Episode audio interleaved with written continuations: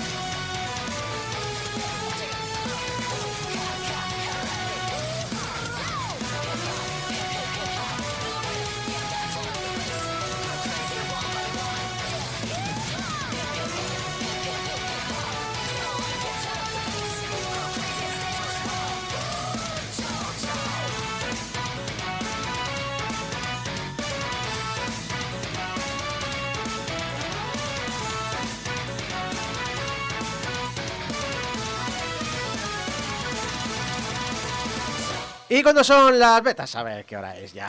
¿Qué más da? 11.05. Son las 11 y 5, sí señor. Sí, señor. Las 11 y 5 de la mañana. Llevamos aquí una hora peleándonos con el equipo. De este sábado 9 de julio, os saluda el equipo aquí presente. Abraham Limpo, Julio Carmona, Ué. Javi Gutiérrez, Ué. Alex Llopis, Ué. Geco, e Isaac Viana. Quiero el we.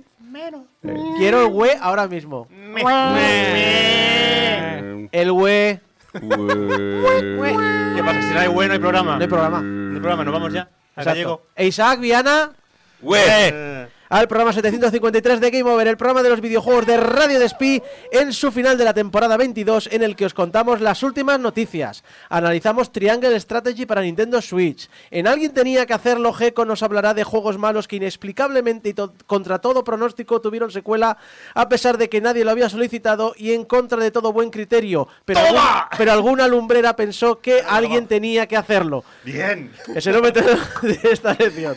Mis dieces. En Pixel Sonoro os hablaremos de la carrera de David Wise. En Hablando en Series, Alex nos dará unas recomendaciones para tener, en sus palabras, un veranico animadito.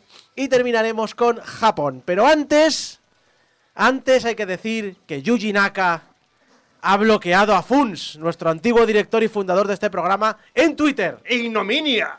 No puede ser. En la ofensa, Algo habrá hecho. el odio. Algo habrá hecho Yuji Naka. Pero, por supuesto. No Funs. A ver, vamos, vamos a dar un poquito de trasfondo. Yuji Naka está a malas con el equipo de desarrollo de Balan Wonderball, el juego que anunciaba, pues eso, que cuando se anunció eh, decía, pues detrás suyo está gente como Yuji Naka y Naoto Shima, que pues, gente del Sonic Team, gente de Nice, gente de, vamos, van a crear la nueva maravilla. Eh, vale, se pegó una hostia de campeonato cuando se estrenó allá en julio del 2020. Pero cuando digo hostia me refiero a hostia, hostia. En Metacritic la nota más alta es un 70. La segunda y tercera notas 55. Y a partir de ahí de 30 para abajo. O, o sea, lo que es un 1. Sí, básicamente. O un negativo ya. pues. Un un 30 en hobby consolas es como un menos 5 en el mundo real, ya lo sabemos todos. Eh, pero, eh, bueno, esto es similar a las notas críticas de profesionales, similar a las de usuarios, pues hay muchos ceros y unos, hasta que de repente empiezas a ver un montón de dieces. Con nombres que parecen un golpe en el teclado y un inglés un poquito pobre. Hostia, todo Yuji Naka, entonces. A ver, es que Bueno. es la coña, porque no he, le he buscado el mensaje original. El mensaje original que reportó eh, nintendolife.com. Es un mensaje, eh, está la captura de un usuario llamado Not Yuji Naka, es decir, no soy Yuji Naka. Eso es lo que diría Yuji Naka. Exacto. Es lo que diría el impostor. Y, y el mensaje que ponía era, llegué a ciegas, pero wow, esta obra maestra no tiene parangón en la industria. Este mundo de maravillas me recuerda cuando jugaba al segundo mejor juego de todos los tiempos, Shadow the Hedgehog. Espera, espera, si este es el segundo mejor, el primero cuál es? El Sonic 06, ¿no? No, el, el- el- Ah, bueno, claro. el- ahora el Wonderball.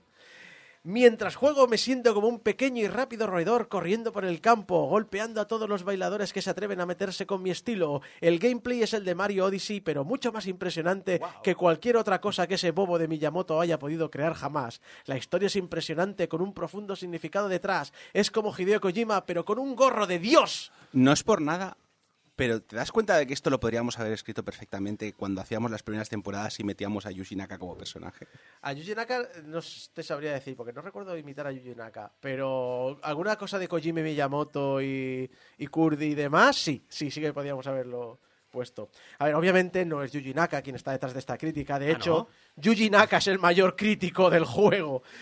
Comentó no hace mucho en Twitter, en un hilo, eh, un hilo larguísimo, voy a resumir algunas partes, pero básicamente explicaba la situación. Aproximadamente seis meses antes del lanzamiento de Balan Wonderball, se llegó a un acuerdo entre socios para destituirme como eh, director del juego. Por lo que presenté una demanda contra Square Enix. Me gustaría compartir información adicional ahora que el juicio ha concluido. Creo que si no se preocupan ni por sus juegos ni por sus fans, Square Enix es una mala compañía. La decisión fue tomada por el productor, el partner promocional, el director de sonido, el director de proyecto y recursos humanos. Se me prohibió compartir y dar me gusta a los posts en redes sociales y por ello creo que Square Enix no está cuidando bien a sus fans. Hubieron tantos fanarts y comentarios maravillosos para Balan Wonderball y siento sinceramente que no haya podido daros soporte. Se supone que los creadores de juegos han de mejorar sus juegos hasta el mismo final y creo que está mal evitar que puedan cumplir esta meta. Le pedí a mi abogado que negociase con mis socios el poder arreglar los problemas de Balan Wonderball hasta el final, pero ignoraron mis peticiones, así que decidí finalmente denunciarles. Es por esto que Balan Wonderball ha recibido todas las críticas y comentarios que conocéis tan bien. Es muy desafortunado que un proyecto que capitaneé desde su inicio haya terminado de esta manera. Personalmente creo que es una verdadera vergüenza que Balan Wonderball se haya lanzado en este estado en el que se encontraba.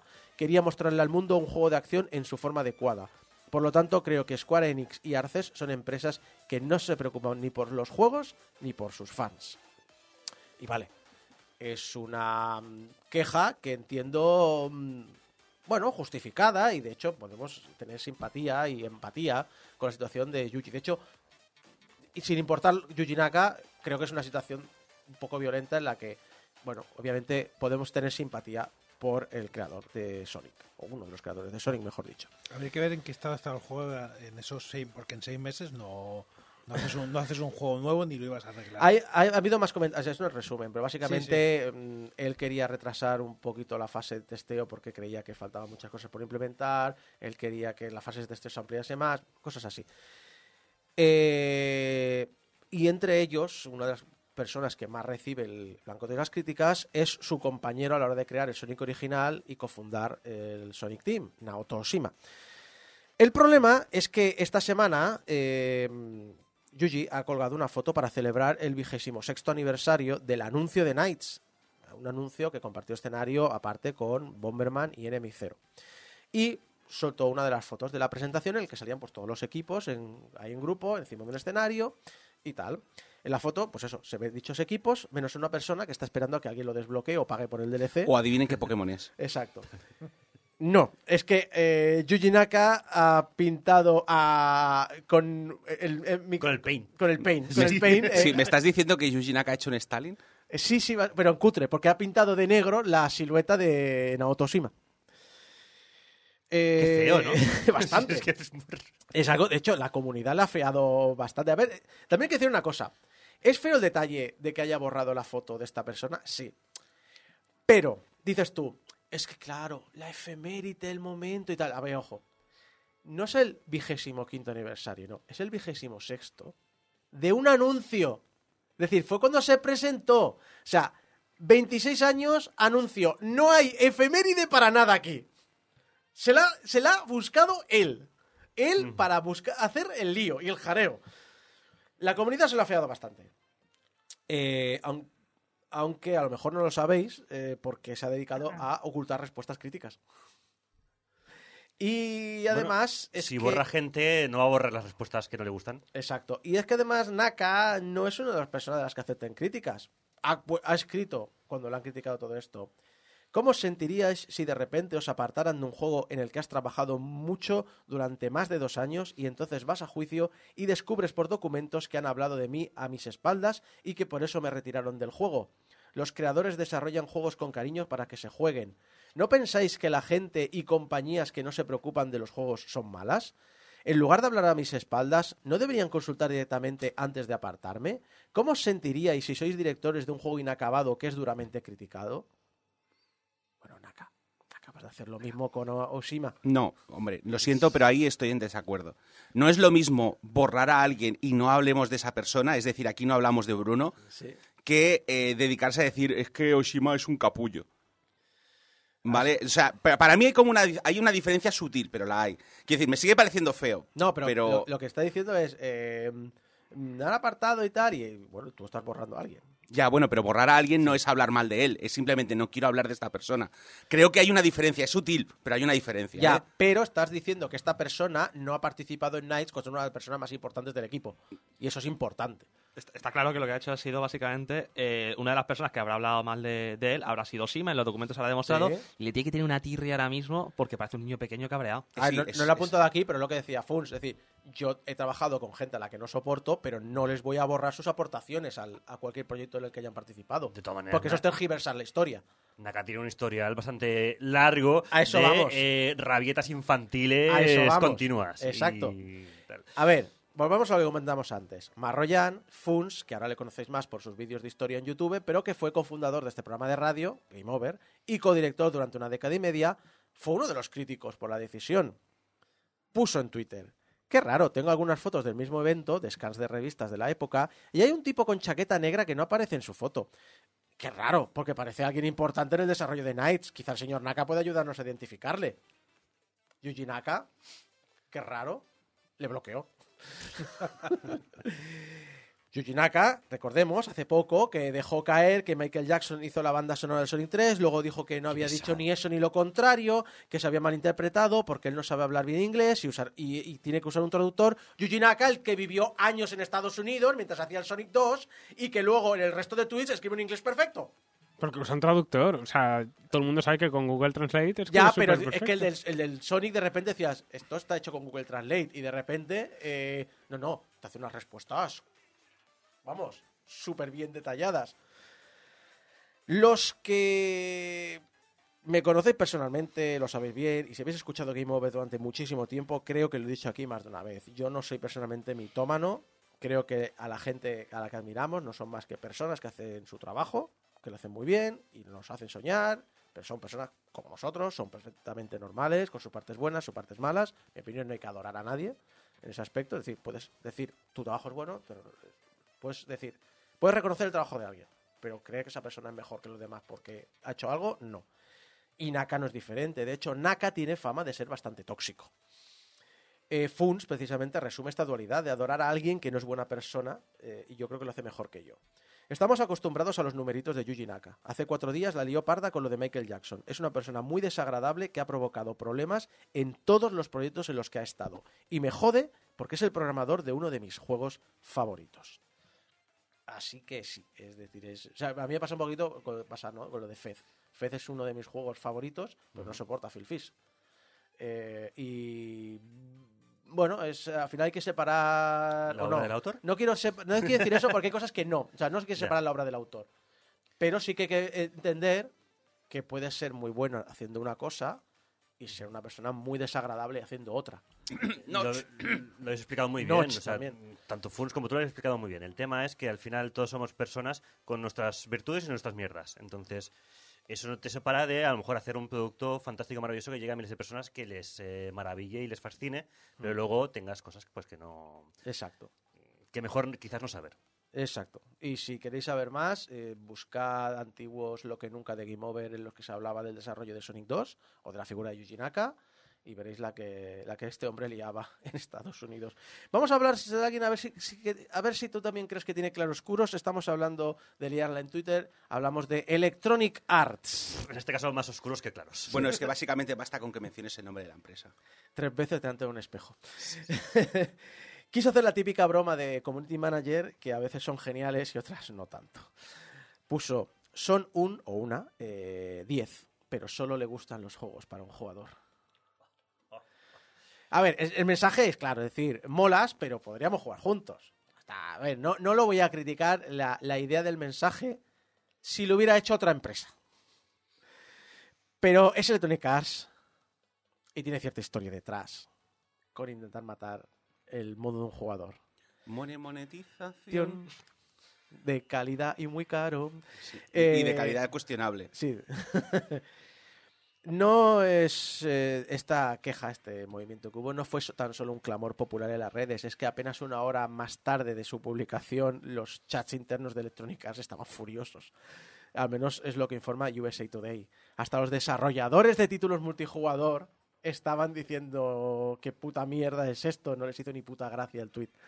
Se pensaron varias salidas, como hacer que otras subsidiarias de Electronic Arts contestaran al tweet, pero al final se decidió por ser francos y directos y disculparse, al estilo Electronic Arts, vaya. que es decir, a medias. Porque como son francos les falta un huevo.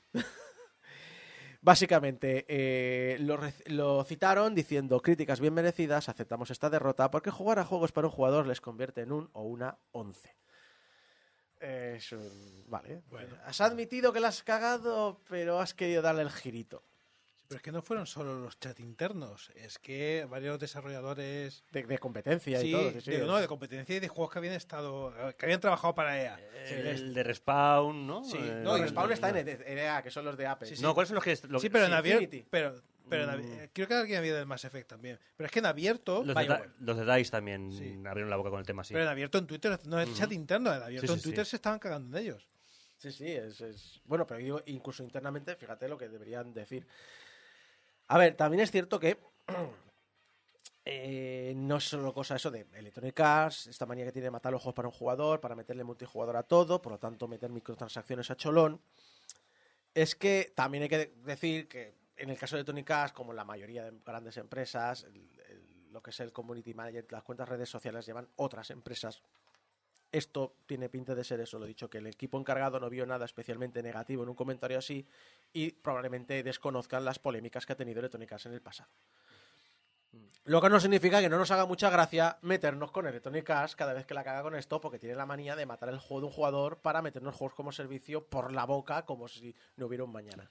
Esto me recuerda a lo que pasó también hace no mucho con una publisher español, no me acuerdo del nombre, eh, Flins Arcade, que también la liaron con el CM. Esto fue hace cosa de medio año. No sé si os acordaréis que la CM hizo una broma, que era una broma muy de, de aquí, de, muy de aquí de, de España, muy de Twitter España, que era la de Send Nudes. Claro, aquí en España te lo tomas como que es la coña, sabes que es la coña, pero cuando le llegó esto a los, a los extranjeros, a los ingleses sobre todo, les sentó de mal que creo que la chica la tuvieron que despedir o algo. Es decir, fue horrible. Me acuerdo. No, no, no, yo, no, no, Sí, sí, sí, no, sí. no, no recuerdo. Pero explicaron que se trata de una, de una broma Sí, no, no, local, no, no, claro. que Explicaron sí. que se trataba de una broma local y la chica, la chica en sí tuvo que salir a, a dar las explicaciones ella. Es decir, desde la empresa lo, se desentendieron prácticamente. A mí me, me sentó fatal, ¿eh? Porque dije, ostras, es que la has liado, tienes que tener más en cuenta el, el mercado de fuera, pero la empresa es que no Sí, dijo pero, nada. pero te han tirado las vías. Sí. Sí, sí, sí, no, no, un empujón y ya está. Parece fácil ser CM, pero. Tienen que tener mucha mano izquierda, ¿eh? A- Aquí nos iría bien la opinión de, De Randy de, Mix. Randy. Mix. El amigo Randy Eh, Mix. Yo creo que estamos pensando todos en Randy ahora mismo. Sí, sí. Ese ser de luz. Hay gente que sí que hace cosas muy a conciencia, en concreto la persona que se fue a la junta de accionistas de Nintendo y preguntó Ole. que si tenían planes para recuperar la saga F0. Di que sí. ¿Y cómo De consiguió ilusión. llegar hasta ahí? ¿Cómo consiguió? Bueno, a ver, vamos a empezar primero con la respuesta de Nintendo. creo yo. Nintendo dijo que es difícil sacar nuevas entregas o remakes de todas las sagas de la compañía y que no pueden y que el hecho que no puedan confirmar nada en ese momento no significa que puedan o no haber planes en activo en este momento. Respuesta estándar número 11. Sí, Ni confirmo ni desmiento. Desmiento que podría ser que no. Eh, de hecho, el ejemplo de por qué no podían confirmar si estaba haciendo algo o desmentirlo es porque hace unos años preguntaron en la misma junta de accionistas si planeaban hacer un remake de una saga llamada Famicom Detective Club y justo entonces, en ese momento, estaban planteándose hacer el remake, pero no podían hablar públicamente sobre ello. Hacer esta pregunta, sin embargo, como has dicho tú, ¿cómo ha llegado allí? Tiene un coste. En concreto, tiene de coste 100 acciones de la compañía, que son las mínimas necesarias para poder participar en una junta de accionistas. Para conseguirlas, vendió acciones de otra empresa para comprarlas de Nintendo. Esta broma está valorada en unos 41.000 euros. Esta pregunta. Hay gente que. Bueno, hay, héroes, ver, eh, hay héroes que no tienen Ojo, capa. ojo. Tenía los 41.000 euros porque ha vendido acciones de otras compañías Sí, sí. para conseguir el dinero necesario para comprar las 100 acciones de Nintendo. Es decir, no es que no estamos diciendo de, mira este chaval que ha hecho un... No, el dinero lo tiene. Lo que ocurre es que tenía muy claro su objetivo. Las acciones para invertir, está bien. Nintendo es un valor ahora mismo, Bueno, bien. Pero para hablar de F0, porque no hay nada que me mole más que F0. y total, para que le digan que ni sí ni no, sino todo lo contrario. Total. ¿Cu- ¿Cuándo fue el último? ¿En GameCube? El, eh, ¿el GameCube fue? Sí, sí, sí, no sacaron Sí. ninguno más. El de Game Boy creo que es anterior. Sí, Porque el de hicieron Game un Boy es remake de Game anterior, Boy. Porque es más tipo Super Nintendo. El de... Bueno, Yo el no sé el por- No sé por qué en mi cabeza tiene- pensaba que en, Wii habían sacado No, algo. Lo, lo- lo han sacado de en los típicos textos virtuales y tal, pero Sí, es, sí, el, no está, no es el de Cube el Ah, último. hay que ver, estos, estos todos historiadores de Nintendo y parece que nadie sabe nada. Porque aquí. estamos viejos. No, no, fue el el GX, el, el GX. GX. El de la música tecno. Nada, nada, eh, de Sega, de hecho. El de, sí, el de Toshihiro Nagoshi. Falcon Punch. Y eh, bueno, es obvio que es el héroe que necesitábamos. este hombre. Sin duda. Y hablando de héroes, eh, no sé si hemos hablado en el programa del usuario Let Me Solo Her de Elden La Ring. puta leyenda. El mito. El que no lo sepa es un, es un usuario que espera pacientemente a ser invocado ante Malenia y matarla en solitario llevando tan solo un taparrabos. Este hombre eh, asegura haber eh, acabado ya con Malenia en solitario más de una- dos mil veces. Eh, me est- estaba buscando. El último F0 fue el de Game Boy Advance F0 Climax del 2004. Ah, fue posterior. Pensaba que fue posterior. anterior. El de GameCube fue 2003. Yeah. Por muy poco. Aún, así, aún años. así, 18 años sin F0 nuevos.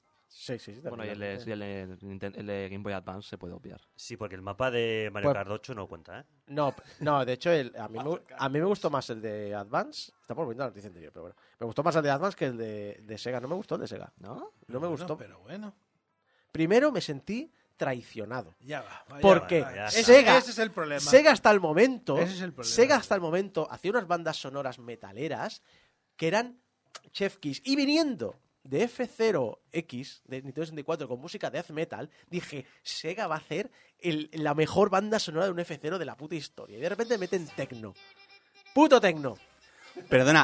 Así me o sea, está lo que me sonando ahora mismo. es que Sega, que se pensabas que Sega iba a hacer la mejor banda y la hizo. Esta es la mierda, fan de la música electrónica. A mí me gusta más y, luego, y luego también está el tema que la dificultad creo que estaba muy descompensada de ese juego. El, eh, la, banda son- la dificultad de F0GX era pero bestial, demasiado... Y, no so- y en aquella época tenía mucho más nivel que ahora, ¿eh? Fue el primero que jugué, así que tampoco sería justo. Porque luego me fui al, al de Sí. Super Nintendo. No, a mí, a mí mi favorito sigue siendo el de 64 porque tiene una dinámica de eh, el tur no hay turbos. Los turbos los haces consumiendo eh, vida. Entonces tienes que y, para y para recuperar vida tienes que eliminar contrarios. Por lo tanto tienes esta dualidad de ser muy agresivo, pero ser muy agresivo te pone en riesgo. Y me pareció un, un nivel fantástico. Volviendo al tema original, bueno, volviendo a la noticia en la que estábamos, recordemos, recordemos que Solo Her empezó como una leyenda en Reddit de básicamente unos señores que estaban en multijugador, que se estaban preparando para atacar a Malena y de repente se le aparece este señor vestido con un taparrabos, con una olla en la cabeza, diciendo y su, tag que ponía Let Me Solo Her. Y le dejaron y lo grabaron, o al menos al- hay a lo mejor quizá la siguiente versión. Y, y efectivamente eh, lo hizo solo. Y, y bueno, pues es bastante épico y es bastante Sí, famoso. si llegas al jefe final y no te lo puedes pasar, eh, quizás puedas contratar- contratarlo o algo así, ¿no? Sí, eh, es muy, es muy gracioso porque se ha hecho tan famoso que el cosplay empieza a ser una visión bastante tradicional. De hecho, eh, vi una foto el otro día en el que salía eh, tres versiones diferentes del Let Me Solo Her, una versión normal, estándar, una versión femenina y una versión que ponía Let Me Marry Her. Y en vez de llevar una espada, llevaba un ramo de flores. No, no me extrañaría que en el siguiente juego de From Software, en el lore de fondo, de trasfondo de chiste, lo que sea, lo pongan algo referencia. ¿Por qué? Porque, lo dicho, asegura haber acabado con Malenia más de 2.000 veces y como agradecimiento, Bandai Namco le ha enviado un paquete muy especial, que entre otras cosas contiene una espada con la leyenda Rise Zarnis, un mapa y una placa de madera.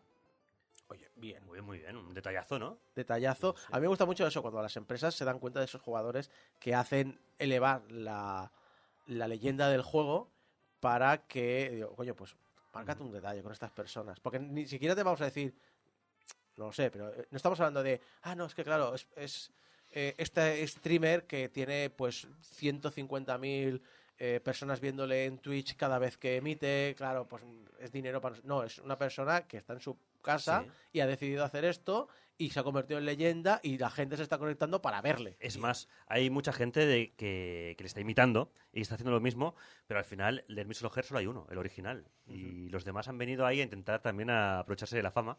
Sí, ¿Tú, lo has, pero- tú lo has llegado a ver? eh, no, este? no, no, hombre, Pero que aporta una narrativa al juego. Sí. Aporta una narrativa. Sí, sí. Sí, sí, una meta narrativa que ya sé que va a quedar en el lore, es decir, es la leyenda.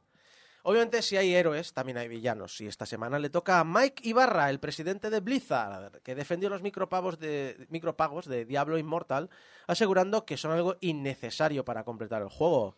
Comentó. Cuando pensamos en la monetización, en el nivel más alto era cómo damos la- una experiencia de Diablo gratuita a cientos de millones de personas, donde pueden hacer literalmente el 99,5% de todo lo que hay en el juego. La filosofía fue siempre liderar con una gran jugabilidad y asegurarnos de que cientos de millones de personas puedan pasar por toda la campaña sin ningún coste. ¿Qué pasa? ¿Que no tenéis móviles? Bueno, decíselo al chaval que se gastó 25.000 dólares neozelandeses para lograr una única, estrella, una única gema de 5 estrellas. Y reventarla en directo. reventar a directo al grito de Fuck you, Blizzard. Eh, y la cosa, ya os digo yo, que no va a cambiar porque ya sabemos, o sea, os hablamos de la- lo que había ingresado en 15 días, bueno, ya sabemos lo que ha ingresado a los 30 días, lleva unos 49 millones de dólares facturados. Con lo cual, básicamente, lo que estamos diciendo es, eh, le estamos diciendo a Blizzard que sus juegos de mierda van a darle mucho más dinero que un buen juego. Exacto. Más que nada porque he visto la gráfica de monetización a lo largo de los días y obviamente es descendente, es decir, hay un pico muy alto al principio y va descendiendo, pero el descenso es gradual y no muy pronunciado. Por lo tanto, no es un tuvo un pico muy fuerte al principio, la gente lo jugó, ha perdido el interés, no. Se está normalizando su uso y el volumen de, de negocio es bastante elevado. Bueno, si es que el problema es que todos los análisis coinciden. Es un buen juego. Sí, con unas microtransacciones de mierda, pero es un buen juego. Entonces, imagino que la gente que no tenga problema en gastarse dinero, pues va a seguir jugando, porque es un buen juego. A mí lo que me habían comentado, yo no he jugado al, al juego, no tengo todavía el, el gusto, es que lo puedes jugar más o menos gratuitamente, pero llega un momento que es pay to win eh, eh, 100%. Es decir, que llega un momento que o pagas o... No, no voy a comentar porque como no lo he probado prefiero no opinar al respecto porque no tengo no tengo los datos. No, lo digo porque han- ellos han, eh, han sacado mucho pecho con el tema de que no, de que no hace falta pagar realmente Claro, para, para pero es que por eso te digo que necesitaría alguien que realmente haya- se haya pasado el juego y me pueda asegurar se puede o no se puede, porque no lo sé. Porque por el- Electronic Arts, perdón, Electronic Arts, Blizzard no para de no para de decir que se puede hacer y la gente dice que no. Pues como decíamos en la noticia de antes, ni sí ni no, sino todo lo contrario. contrario. Para ponerlo en perspectiva, Apex Legends logró en el mismo periodo de tiempo facturar unos 11,6 millones, es decir, una quinta parte. Pero tiene un poco de truco porque Apex Legends es un juego de es un juego en PC también, ¿no? Es decir, creo que cuando salió era solo de PC. Sí, bueno, le hicieron la adaptación a. Bueno, porque se ha en más, en más plataformas. Bueno, pero también, también tendríamos que ver si esa, esos 11 millones son el primer mes o son el Primer- los actual. 30 días, 30 días. Ah, vale, vale. Porque si queréis hablar mm, de a lo largo de su vida, Nintendo. Bueno, Nintendo no. eh, Sensor Power ha hecho una, una gráfica de. que ya lo ha hecho más de una vez. De lo que Nintendo ha ido ingresando con sus juegos móviles. Y eh, desde su lanzamiento. Esto es, de cada uno de ellos desde su lanzamiento. En sexto lugar tenemos Doctor, Doctor Mario World, que desde que se lanzó ha generado unos 14 millones de dólares. Super Mario Run, recordemos eh, la iniciativa de vamos a probar lo de vender un juego premium, eh, ha generado 87 millones de dólares. No, Dagalia Lost, perdón, Dragalia Lost, que lo he escrito mal, eh, se pone en cuarto lugar con 168 millones de dólares. Animal Crossing Pocket Camp, que aquí uno diría, uy, Animal Crossing en pandemia, esto ha tenido que ser la bomba. Bueno, no es todo mal, porque empata en el segundo lugar con Mario Kart Tour. Mario Kart Tour y Animal Crossing Pocket Camp han ingresado lo mismo. 282 millones de dólares cada uno. Recordemos que Animal Crossing Pocket Camp tuvo una cross promoción bastante fuerte con el Animal Crossing de Switch, que sí que fue un gran éxito en pandemia. Sí. Habían cosas, habían, si no recuerdo mal, habían objetos especiales que solo podías obtener en Animal Crossing si te instalabas el Pocket Camp, lo cual ya te abría una brecha. Sí. Ya sabemos cómo funcionan estas cosas y Nintendo hace también. El primer cosas. chute es gratis. Exacto. Lo dicho, eh, tanto Animal Crossing como Mario Kart Kart Tour, cada uno ha conseguido, hasta- desde que se lanzaron, 282 millones de dólares. El primer puesto lo ocupa Fire Emblem Heroes. Ha ganado un poquito más ¿Cuánto? de estos 282 millones de dólares. Unos mil millones. Tan, tan, tararán. Un millardo. Nada más. ¡Millardo! ¡Un millardo de dólares! ¿Para qué ganar un millón cuando podemos ganar mil millones? Billones, literalmente. De hecho, más de la mitad de este dinero ingresado por parte de Nintendo en los juegos para móviles viene de Fire Emblem. Y más de la mitad de estos juegos de, de Fire Emblem vienen de los usuarios japoneses. Obviamente, que allí tira muy fuerte. El mercado asiático tira mucho este tipo de negocios. Y también hay que marcar detalle, y con esto vamos, bueno, ahora te pasa a ti, pero eh, aquí damos un detalle, que esto no tiene en cuenta Pokémon Go. Porque Pokémon Go es un juego especial hecho por una compañía en la que Nintendo es una tercera parte de la compañía, etcétera, etcétera. Es decir, eso va aparte. eh, los ingresos también son, se han comentado públicamente muchas veces, pero no lo tengo aquí a mano. Sobre, eh, so- sobre dos apuntes. Primero, Dragalia Lost encima es el cuarto, pero es el único juego de aquí que ha chapado. Dragalia Lost ha acabado. Eh, el último capítulo, si no ha salido ya, sale dentro de poco. Y el juego nunca se lanzó en Europa. Es que manda narices por eso. Y Fire Emblem Heroes eh, y Mario Kart Tour también es mucho más reciente que el Animal Crossing. Creo que más o menos es anterior. Pero es que encima Fire Emblem Heroes es de los juegos que hay aquí. Yo creo que es el, el que más te puede entretener si te mola la mecánica eh, jugando por solitario. Porque yo soy jugador de- desde el principio. Es que el, el día que salió me lo instalé y ahí sigue. Es decir, ha cambiado el móvil, pero no el juego. Y sí que es cierto que si entras tarde, mm, te puede costar un poco engancharte, pero. Pero yo, es decir, yo que llevo jugando mucho tiempo, yo, a ver, no soy de los que han pagado, que los tienen las unidades mejoradas y tal, es decir, eso es una barbaridad, pero igualmente estoy, bast- estoy bastante arriba dentro, de- dentro del PvP y tal. A ver, siempre se habla a las compañías de no, queremos que la gente los disfrute, un juego, un juego detrás. Nintendo, a grandes rasgos, creo que lo mantiene. Porque Nintendo es Nintendo y para lo bueno y para lo malo. Y Nintendo creo que más o menos quieres mantener esta idea de, de que al final quieren. A ver, al fin, lo que quieren es que estés siempre con un producto Nintendo, ya lo dijeron en su día, para que luego te quieras comprar la consola de turno y comprarte el juego gordo de turno. Así que en, en Nintendo por ahora tengo un poquito más de fe. Si esta fe está justificada al final o no, veremos. Pero por ahora ya habéis visto que lo de que Nintendo es la única que todavía es tradicional. y- No, Nintendo ya tiene pases online, Nintendo ya tiene DLCs, Nintendo ya ingresa muchísimo dinero por el mercado digital y Nintendo gana muchísimo dinero con el mercado móvil.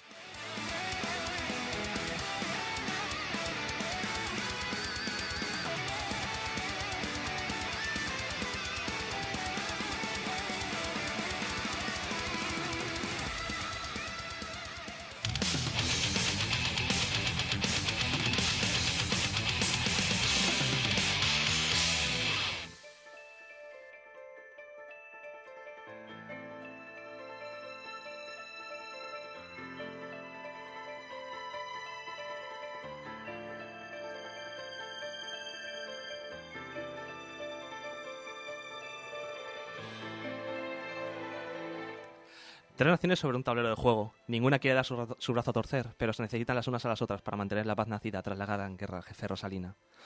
Por desgracia, la paz es un status quo donde ninguna nación se atreve a atacar por miedo a las represalias y no son una verdadera relación de prosperidad.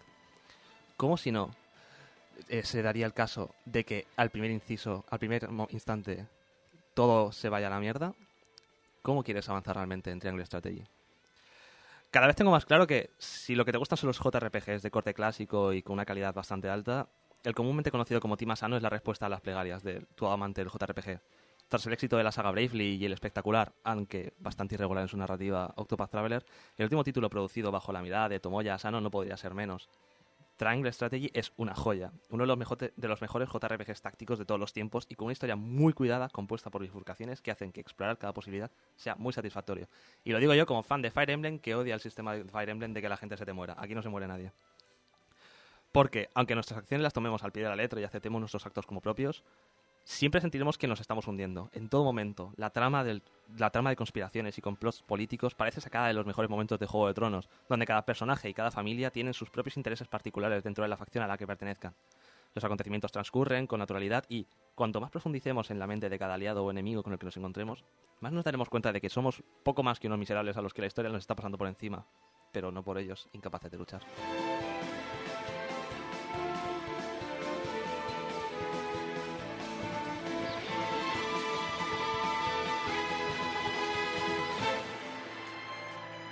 Como patriarca de la casa Wolford, encarnaremos a Serinoa, un protagonista vocal al que iremos moldeando según nuestra conciencia. Este apartado está especialmente bien hecho, pues notaremos conforme avanza la aventura cómo los ideales de nuestros compañeros y los eventos que suceden forjarán la forma de actuar y la de nuestros aliados. Siete de ellos son la clave para avanzar en las ramas, y dependiendo de lo dispuestos que estén en dejarse convencer y las decisiones que, to- eh, las decisiones que tomemos, nos permitirán moldear sus decisiones propias. Por ejemplo, si nosotros somos unos... Hay tres ramas, ¿vale? Yo le llamo la rama, la, la rama del cabrón, la rama de la secta y la rama que yo me cogí. Depende de cómo vayas actuando, eh, los personajes estarán más dispuestos, entre sus convicciones personales y lo que hayamos ido actuando, estarán más dispuestos a dejarse convencer o no. Por ejemplo, el juego tiene, tiene, tres final, tiene cuatro finales, tres de ellos son normales, uno es un final especial. Y yo, por mis decisiones, iner- por inercia, me llevó al final que para mí era el mejor, que es el final de Hemos fundado la Tierra Prometida. Ese, cuando no lo elegí y me quise hacer el otro, me, dio, me dejó el cariño y me he unido a una secta. Y el último, que es el de Soy un desgraciado, matémoslos a todos, ese no me dejó hacerlo porque mis decisiones no iban por ahí. El juego realmente se basa en tres fases, exploración, batalla y decisión. Durante la fase de exploración podemos tomar nuestras decisiones con nuestros aliados, hablaremos con ellos, estaremos básicamente preguntándoles qué es lo que opinan de las situaciones y entonces es cuando se dan las tres, las tres decisiones con las tres características especiales. Según obremos, las rutas disponibles, como ya he dicho, serán accesibles o no. La New Game, eh, por suerte existe una ruta New Game Plus, existe un New Game Plus, para poder avanzar más rápido y descubrir lo que queramos. Como consejo, jugad la primera ruta de la manera que vosotros os sintáis más cómodos, haciendo las decisiones que vosotros haríais, y ya después, si tenéis ganas, por lo menos la, la, ruta, la ruta secreta, que es la que se llama la Golden Route, es muy, es muy recomendable porque, por desgracia, es lo que se podría considerar un final de verdad y es la que mejor sabor de boca te deja. Eh, una pregunta, ¿es una ruta que puedes conseguir sin saber cómo se llega a ella? Sí que puedes, pero es que son, deci- son decisiones muy específicas. Es decir, no es, no es rara, porque no es en plan, tienes que hacer esta cosa muy Exacto, específica. muchas veces es como el, es que el- esta ruta extra es que tienes que hacer una movida que ni de broma. No, ¿no? porque yo de hecho la- mm, no la conseguí por dos decisiones solo. Porque una decisión al principio que me, que me condicionó, una de las primeras, y cuando ya lo miré, que lleva por el capítulo 10, creo que son 16, ya dije, vale, no puedo, porque había otras, por ejemplo, hay una que tienes que salvar una aldea sin que, porque tienes la opción de, en un combate, eh, para hacerlo más fácil puedes quemar la aldea. Y si quemas la aldea matas a a tanto a los enemigos como, te- como estás cargando la aldea, es decir, ya no... Pero si no te la cargas, esa es una de las llaves para abrir la, ruta. Yo, por ejemplo, jugué y no me, los y no me cargué la aldea. Y esa, esa lo tenía desbloqueado, pero uno anterior, que era uno de los primeros, me lo había cargado. Así que ya no pude seguir. Y simplemente seguí para mi rollo totalmente. En cuanto al combate, como ya he comentado, la base de este Jungle Strategy es evidentemente el de la saga Final Fantasy Tactics. Pero menos centrados en cada personaje, en el tema de los, trabajos y todo, y más centrado en la clase en sí que tiene el personaje junto con su propia personalidad. Tenemos la diferencia de terreno y el poder modificar nuestro terreno mediante habilidades o objetos para ganar ventajas sobre nuestros enemigos, además de los diferentes movimientos de las unidades y el posicionamiento que hagamos con ellas. Es muy importante porque hay niveles que son terriblemente complicados si no posicionas a tus enemigos. Y hay niveles que si los posicionas muy bien a tus personajes, ganas automático. Yo hubo un nivel que era en un puente donde coloqué un a un arquero en alto de- en una escalera de tal manera que no podían subir a pegarme y yo pegaba a todos. Porque el resto de mis personajes habían muerto, no pude hacer nada con ellos. Yo recuerdo, recuerdo una escena de eh, hay vagonetas moviéndose, atropellando a gente y, y encima están tirando bombas por todos los lados. ¿Eso del juego? Del juego, del juego. Hay, un- hay una lucha en una mina. Ay, sí, sí, sí, sí. Es verdad, es el creo- tercer nivel creo que es. Sí, porque te tienes que ir Y es moviendo. complejo esa, esa fase, ¿eh? Es compleja, sí, sí. Yo me acuerdo que tuve que. Lo bueno que tiene el juego es que, como no es un Fire Emblem, ya he dicho, los personajes no se mueren para siempre, sino que se retiran. Y eso le quita esa, esa dificultad, esa sensación de como la caguen, me quedo sin personaje. Y al final los tratas más como un peón. Pasa, es más estratégico en ese aspecto, es más partida de ajedrez de lo que sería un Fire Emblem. Sí, También te pero- evita el tema este tan de Fire Emblem de, eh, bueno, se mueven los personajes, a no ser que te toquen uno muy concreto que digas, mm, re- cargo la partida, ¿sabes? Y No, pero es cierto que yo creo que el peso fuerte del Triangle Strategy es la parte de que aquí las decisiones realmente importan, que es la gran guerra que tenemos en los videojuegos. de, pero realmente si decido A o B, ¿importa para algo? Y aquí sí. es, muy, es muy serio el tema de elegir, porque ya no solamente los diferentes caminos por los que te lleves, La primera decisión que te pone el juego es, te vas a... Porque tú empiezas, eres del territorio, los- del territorio Wolford, que eres, eres del reino. ¿Te vas al imperio o te vas con los religiosos? No me acuerdo el nombre. Ahí esa es la primera decisión. Esa es la única decisión que no importa. Te vayas a donde te vayas, vas a volver a, vas a, volver a la rama principal. A partir de Eh, ahí todo ramifica. Esa es la secta, ¿no? Los religiosos. La secta. Sí, yo le llamo no, la sé secta. por, no sé por qué, eh, me lo imaginaba. Sí, de hecho, en el final que yo cogí, que es el final de vamos a buscar la tierra prometida, te enfrentas a la secta. Y el, el imperio se queda con, el, con, todo el, con, todo el terri- con todo el terreno de los tres reinos, se lo queda el imperio. Realmente, de los finales normales, ninguno acaba bien. Todos te dejan muy mal sabor de boca. El- de hecho, yo cogí, el segundo que cogí fue el de la secta. Uf, qué mal, qué mal cuerpo me dejó coger eso. Me está recordando un poquito el tema del Fire Emblem del Fates, ¿no? De que tenías las casas. Pero Depende de la historia de la casa. eh, la historia acababa más o menos regular, pero tenías una historia re- real que era la DLC última Revelations. ruta, el Revelations, que era como la historia de, digamos, entre comillas, de verdad. sí, pero aquí no te están haciendo pagar tres juegos. Eso, ahí venía el tema. Y aparte, en Fire Emblem, eh, el, estirpe es, ridículamente sencillo, Revelations es normal y el Conquista es infumable. Hay, hay- hay una cosa que, que, a ver, has dicho que hay tres facciones, pero has dicho tu versión personal de cada una de ellas. Hay que decir Ah, sí. que ah, la- los tres puntos en equilibrio son eh, religión, moralidad y pragmatismo. Más que moralidad sería eh, tradición. Porque el, el imperio de, de Fra- estoy pensando en el nombre de cabeza, Frauelada es un, es un imperio donde el emperador actual derrocó al anterior y estableció un sistema que podría ser una meritocracia, una meritocracia a su rollo. La teoría que dicen, ¿no? Sí, es- en, en la teoría todo funciona bien. Dunálgida se supone que es una especie de comunismo religioso, que de comunismo mis narices, y de pero muy religioso, que básicamente tiene esclavizados a los judíos, es que son judíos de pelo rosa, y todas, la todas las tareas malas los las, las hacen ellos, es decir, los tiene esclavizados en una mina de sal. Pero el resto de gente vive muy bien. Y luego, el más normal en un RPG sería donde empezamos, que no es el territorio, el territorio de Wolford, es parte de este reino, se me ha olvidado su nombre. que ese es una, son básicamente una son monarquías. Es decir, tenemos un rey, luego están los ducados. Lo que pasa es que lo pintan muy bonito, lo pintan muy a lo japonesa cuando se meten en un. cuando intentan imitar a un, a un europeo, que no Sí. es así. Pero sí, es evidentemente. Lo que pasa es que los finales, decir secta, eh, la- el de secta es que es muy secta. Es que si lo queréis jugar, probad- probadlo porque os veréis que. Da igual que cogéis ese final o no, al final las decisiones son vuestras, pero veréis como conforme vais acercando y dices, uy, esto no me huele bien, ¿eh?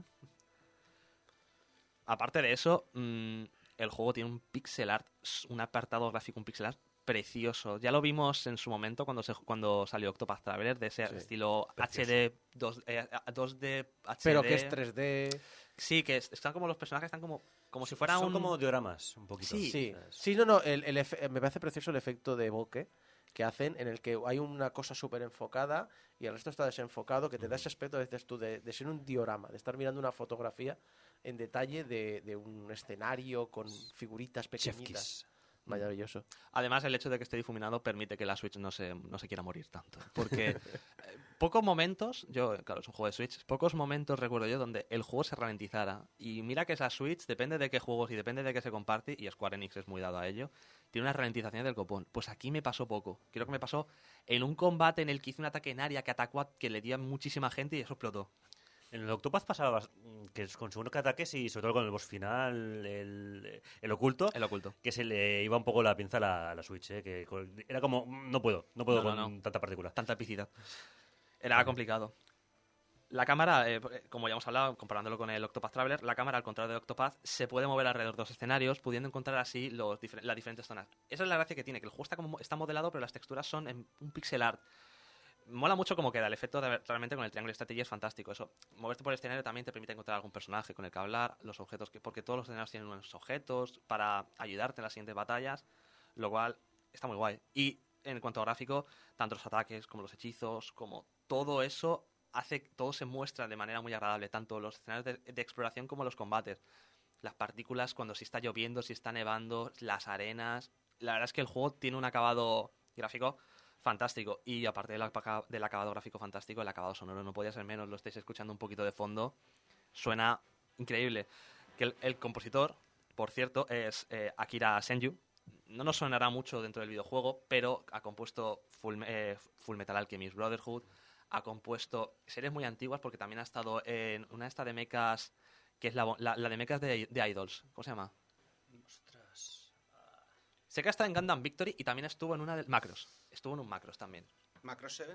No me acuerdo, era una antigua. Ha estado en Macro 7, en- en- ha estado en, en Victory Gundam, ha estado en, en series de estas épicas, en mucho anime de este estilo, en Full Metal, y luego este es su primer trabajo en videojuegos. Eh, toda la banda sonora entera es para escucharla porque son temas muy épicos, muy orquestados, y a- algún momento además te mete algunas y más, más de tensión y queda fantástico. Se, se graban a fuego. Hay algunos temas como el de batalla que como lo escuchamos bastante, aunque, aunque va cambiando, va haciendo variaciones, pero se te queda siempre la melodía.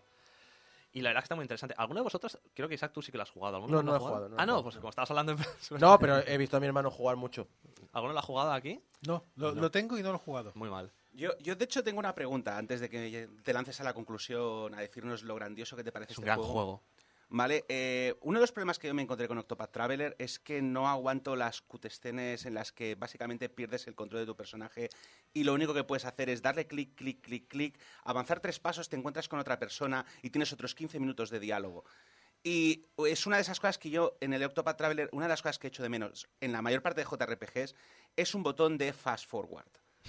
¿Vale? Eh, es un problema que nos encontramos en Triangle Strategy. No del todo. Es decir, sí que no hay conversaciones cada tres pasos, sino que es bloque de conversaciones, exploras la zona, bloque de conversaciones, batalla.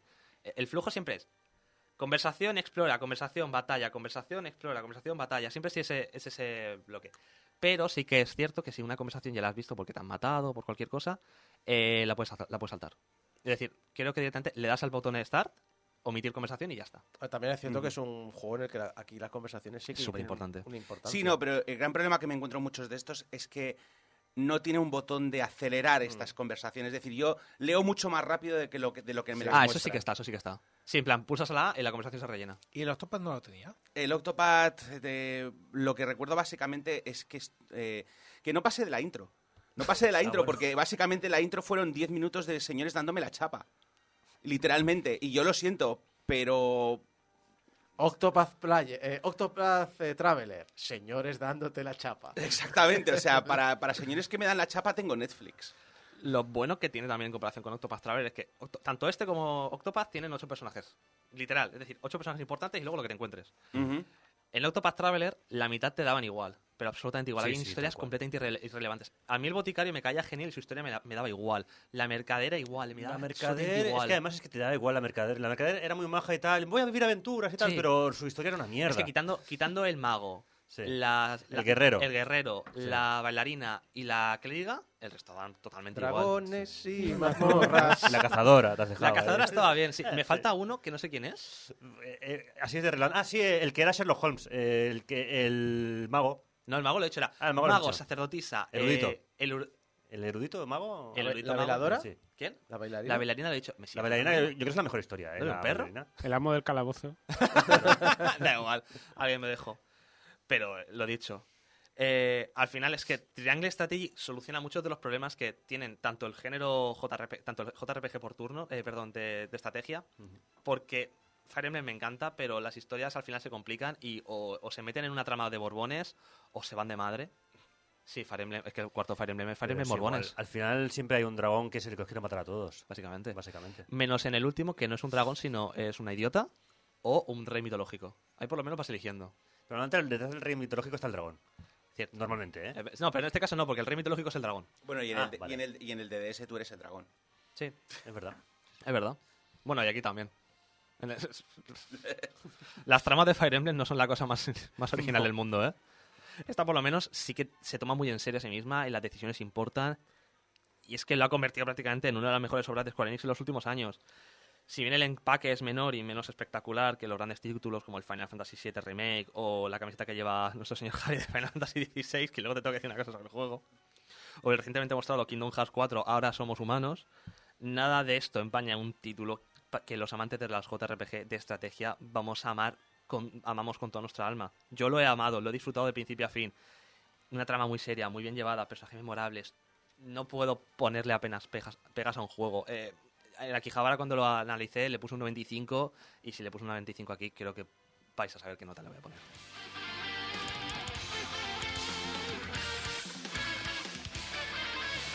Imprescindible. I'm Алексей Пажетнов. Game Over меня вдохновляет.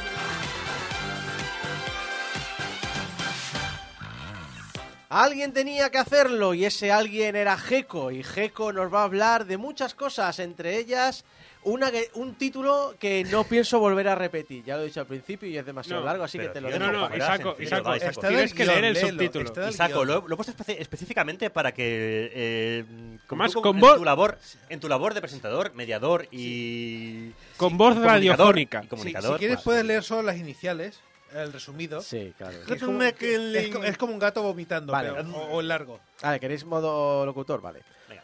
Bienvenidos a Alguien Tenía que Hacerlo, en el que os hablaremos de juegos malos que inexplicablemente y contra todo pronóstico tuvieron secuela, a pesar de que nadie lo había solicitado y en contra de todo buen criterio. Pero algún lumbrera pensó que alguien tenía que hacerlo. ¿Ves? Es que cuando quieres, cuando quieres eh, pones la voz de ladrón ahí. Mm. Pero esto se merece un aplauso, hombre. No lo hemos aplaudido cuando hemos iniciado. Ahora sí. Aquí, aquí tienes tu web, ¿vale? Iros a la mierda. Geco, Total. eh, que querías hablarnos de esto. Pues sí, vengo. A ver, mm, alguien tenía que hacerlo, ¿no? Eh, además, es que vengo teniendo un título cortito, conciso, de los que a ti te gustan ahí especialmente, ¿sabes? Aunque no por ello menos explica- explicativo. De hecho, a ver, lo bueno que tiene esto es que ya me, me quita encima media página de guion, solamente el título.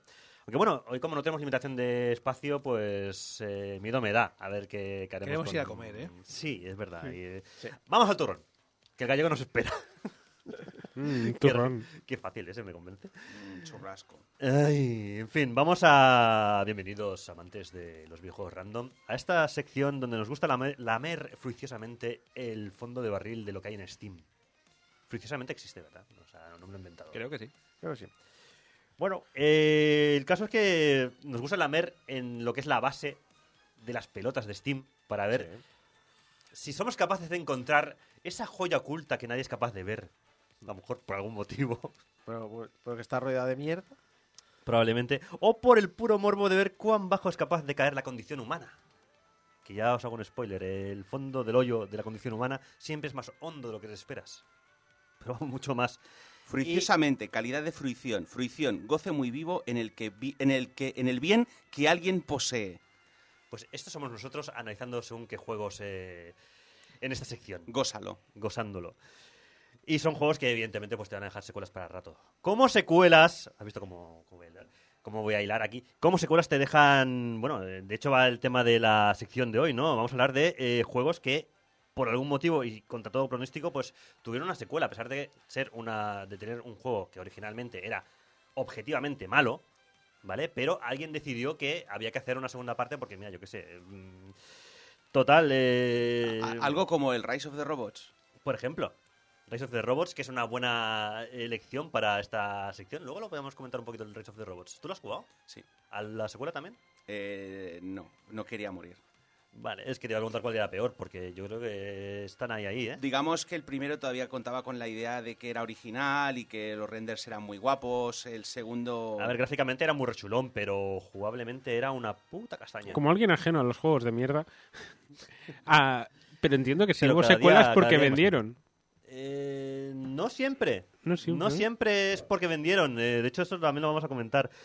Am, lo dicho, partimos de la base de que el original es un juego objetivamente malo. Segu- Seguramente incluso prohibido por la Convención de Ginebra, Sigrams.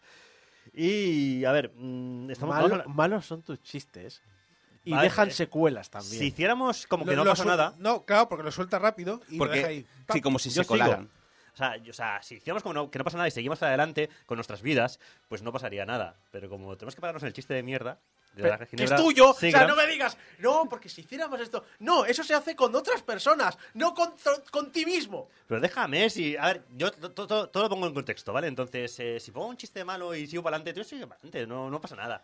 Que sí, que la convención de Ginebra Seagrams, como si quieres poner la tanqueray, no pasa nada, ¿vale? Seguimos. Eh, total, que eh, no va de eso el tema, no va de Ginebra, va de secuelas infumables que, a ver, es fácil encontrarte una secuela infumable a un juego bueno. Esto ha pasado muchas veces, no, no. Aquí hablamos de que el primero era malo y por algún motivo tuvo continuación, ¿vale? Mm, A ver, os, os pongo un ejemplo de cosa que no sería. A todos más o menos nos gustan las patatas onduladas, ¿no? Es un. Sí, sí. Es un buen- una buena base. Es una buena base. Pues a alguien se le ocurrió ponerle eh, patatas onduladas eh, york queso. Están buenísimas. Están increíbles. Es Sí, una puta o sea. Geco, O sea, vete. Esta me tenéis, mitad, eh, esta me mitad, frito. esta mitad del estudio, Fritas son las patatas. frito como las patatas Civil onduladas War. Esto es, queso. O esto sea, es Marvel's estamos- Avengers estamos Civil War. sois a Team tres. york queso, ¿verdad? Sí, sí. Sí. ¿Tú también? no es- No, no, yo no. Ah, yo no. vale, Eh, vale. Mira, lo siento, pero tengo que decirlo. La se- para secuela terrible de patatas, las patatas que llevan vinagre. Sí, Sí. también. Está- Vale, Sí. bien, pero ahí estamos de acuerdo. Las esas las riquísimas. Esas las tolero. ¿Las ¿De vinagre? vinagre? Las Uf, vinagre, las madre. vinagre. Vale, pues vuestras vinagres, mi york queso. Para vinagre, todos vosotros, que sois unos vinagres, ¿vale? Ah, Blol, que no Y para con- de odiar a cosas. Y con esto, no, yo no odio, yo amo, y por eso amo los juegos de mierda, porque alguien, alguien tiene que amarlos. Yo deseo también, unas ¿vale? patatas onduladas con sabor a pizza con piña. Mm. Tú lo que quieres es que arda el mundo. A ver, directamente. ojo, tenemos las patatas fritas con sabor a huevo frito, Están muy buenas. que están buenas, Esas te las- esas te Están las- de pero, acuerdo. pero huelen a terma, pero huele a huelen a aguas termales, Porque es huelen la- a eh, fósforo y Pero es huevos parte, o sea, podridos. aparte del olor y el sabor del huevo es eso. De hecho, una manera que Mis tienen de huevos imitar... fritos no huelen a eso. Hay un tipo de sal que tiene eso, Sí. que es un- una de las cosas Sal que usa para fósil. imitar el, hue- el sabor de huevo en, pla- en platos veganos y vegetarianos. Bueno, veganos. A todo esto, creo que esto es Gecko quería Yo decir propongo algo, ¿no? matar el meme, como hacemos cada año, de matar los memes, matar el meme de York Queso, porque además me veo ya solo en esto. Honk.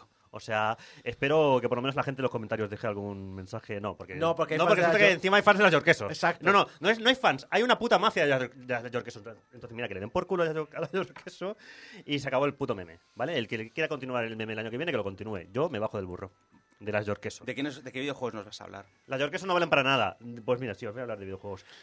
Como también es el caso, por ejemplo, tampoco es el caso, mejor dicho, de Hatoful Boyfriend. Estamos hablando de juegos que son buenos, como Hatoful Boyfriend. Buenísimo. Que, a ver, Hatoful Boyfriend es como ese juego al que tú recurres como un, como esa clásico de la literatura incunable, como algo eh, que es inamoviblemente bueno.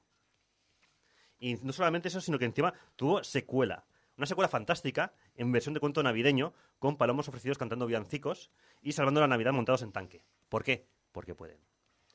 Sin más. Una paloma pilotando un tanque. Sí, sí, sí. Me lo imagino, me lo puedo imaginar. Te lo puedes imaginar perfectamente. Sí, sí. sí, sí. Y de hecho, uno de los casos por los que se puede hacer una secuela de un juego malo, y aquí vengo un poco a lo que me decías tú antes, Alex, y que además es totalmente legítima, porque quiénes somos nosotros para juzgarlo, eh, es por los loles. Por los loles y bueno, también desde el punto de vista de vamos a intentar ganar un poquito de dinero, porque, a ver, al final no somos, no vamos a ser tampoco, vamos a pecar de, de ingenuos. Y bueno, a un poco al, al hilo, y ya en- entrando por fin en, el, en la materia de, que toca en el día de hoy, el otro día me acordaba del Shaq Fu. No sé si lo conocéis, Hombre, si sí. tuvisteis el Y de- gusto, del placer de jugar a Y de, Shaq las, Fu. y de las dos campañas que hay detrás Qué maravilla de de. Shaq Fu, en, hemos hablado en este programa, hay una Mm. campaña de... Hay un grupo de personas que están me- metiendo un montón de dinero para comprar todos los cartuchos y destruirlos. Y entonces Sí. salió otro grupo que dijo, esto es anatema, y todos están metiendo muchísimo dinero para comprar todos los cartuchos y, preservarlos. Y preservarlos. De hecho, los que eh, los quieren destruir lo llaman liberar. Es como los, de, los ¿sabes los Blade Runners cuando decían Blade Runners que perseguían a los Nexus eh, y no era asesinato, era retiro? ¿Vale? Pues esto es un poco. Quieren liberar, liberar de la faz de la Tierra los, los eh, cartuchos que existan de, de Shaq Fu. ¿Vale? Luego hay una mención a esta gente. Vale. Porque se para que los podáis buscar, porque están putos locos. En fin, eh, el caso es que, bueno, pues Shaq Fu existe. Y como, bueno, es un juego, ya os digo que es un juego de los 90, muy del montón. eh, pero que tuvo a posteriori, pues una secuela algo resulona, que no está mal, tampoco bien, pero bueno, ah, llamada Shaq Fu, A Legend Reborn. Music, music, please. Let's do this.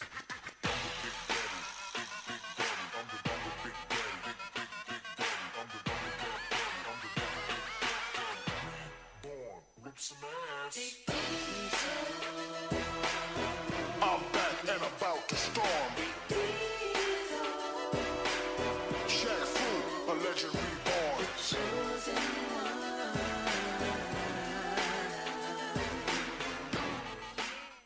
estábamos comentando fuera, de, comentando fuera de micro el tema de que en los 90, esa época tan loca y tal, ah, había muchas licencias eh, de deportistas, había muchas licencias de videojuegos eh, que buscaban, pues eso, el, el mercado fácil. Y Shaquille O'Neal era muy buscado en ese sentido. Shaquille O'Neal, eh, tienes la peli de Space Jam con, con Michael Jordan, eh, tienes un montón de deportistas, sobre todo americanos, que, bueno, en este caso, pues eh, Electronic Arts, por ejemplo, es el, que es el juego que patrocina... Bertín Osborne con los Scavengers. Sí, Sí, yo, sí, yo sí. creo que hay una... Sí, opor- sí. Ahí, yo- ahí, Poca sí. coña con Bertino Osborne, ¿eh? Hablando de Magic Jordan, yo creo que hubo una oportunidad perdida ahí de usar a Magic Jordan en... Magic Johnson. Ay, Magic Johnson, perdón, en un juego de golf. No, pero ese era Michael Jordan también, ¿eh? el que se, jugó- se se fue a Sí. jugar al golf. Se fue a jugar al béisbol y luego al golf. Sí. Y luego volvió al básquet y luego... Pues veces, de hecho. Licencia, licencia de golf, imagínate. Michael Jordan's Golf. Yo creo, ¡Slam Dunk! ¡Pah! Green. ¡Oye, en uno! ¡Pa! yo, yo creo que eso habría... No, Slam Dunk en uno. Slam dunk. ¡Pah! Diría- Ahí de espaldas, ¿sabes? Diría que molaría mucho un Space Jam de golf. Ah, Space Jam, un NBA Jam de golf. El, el Sí. de Slam Dunk locos, ahí- pero ya existe, es el What de golf. Sí.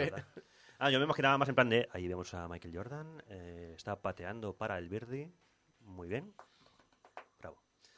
Bravo. O sea, me con ese, con ese, con ese sentido de- del ritmo, ¿sabes? ahí vemos a Tiger Woods. Tiger eh, Woods, Tiger Woods. mm, eh, denuncia en uno. Muy bien, denuncia en uno. Sí. Ha hecho eh, hoyo en uno, pero no donde debía. Bravo. Exacto, bravo, bravo, sí, sí, Como sí. Boris Johnson. Exacto. Sí. Boris Johnson... Bueno, vamos a dejar el tema Boris Johnson. Secuelas. Secuelas. Porque secuelas es la que te deja también Boris Johnson. Bo- Boris Johnson va por su décimo intento de meterla en el hoyo. Ha dimitido otro ministro.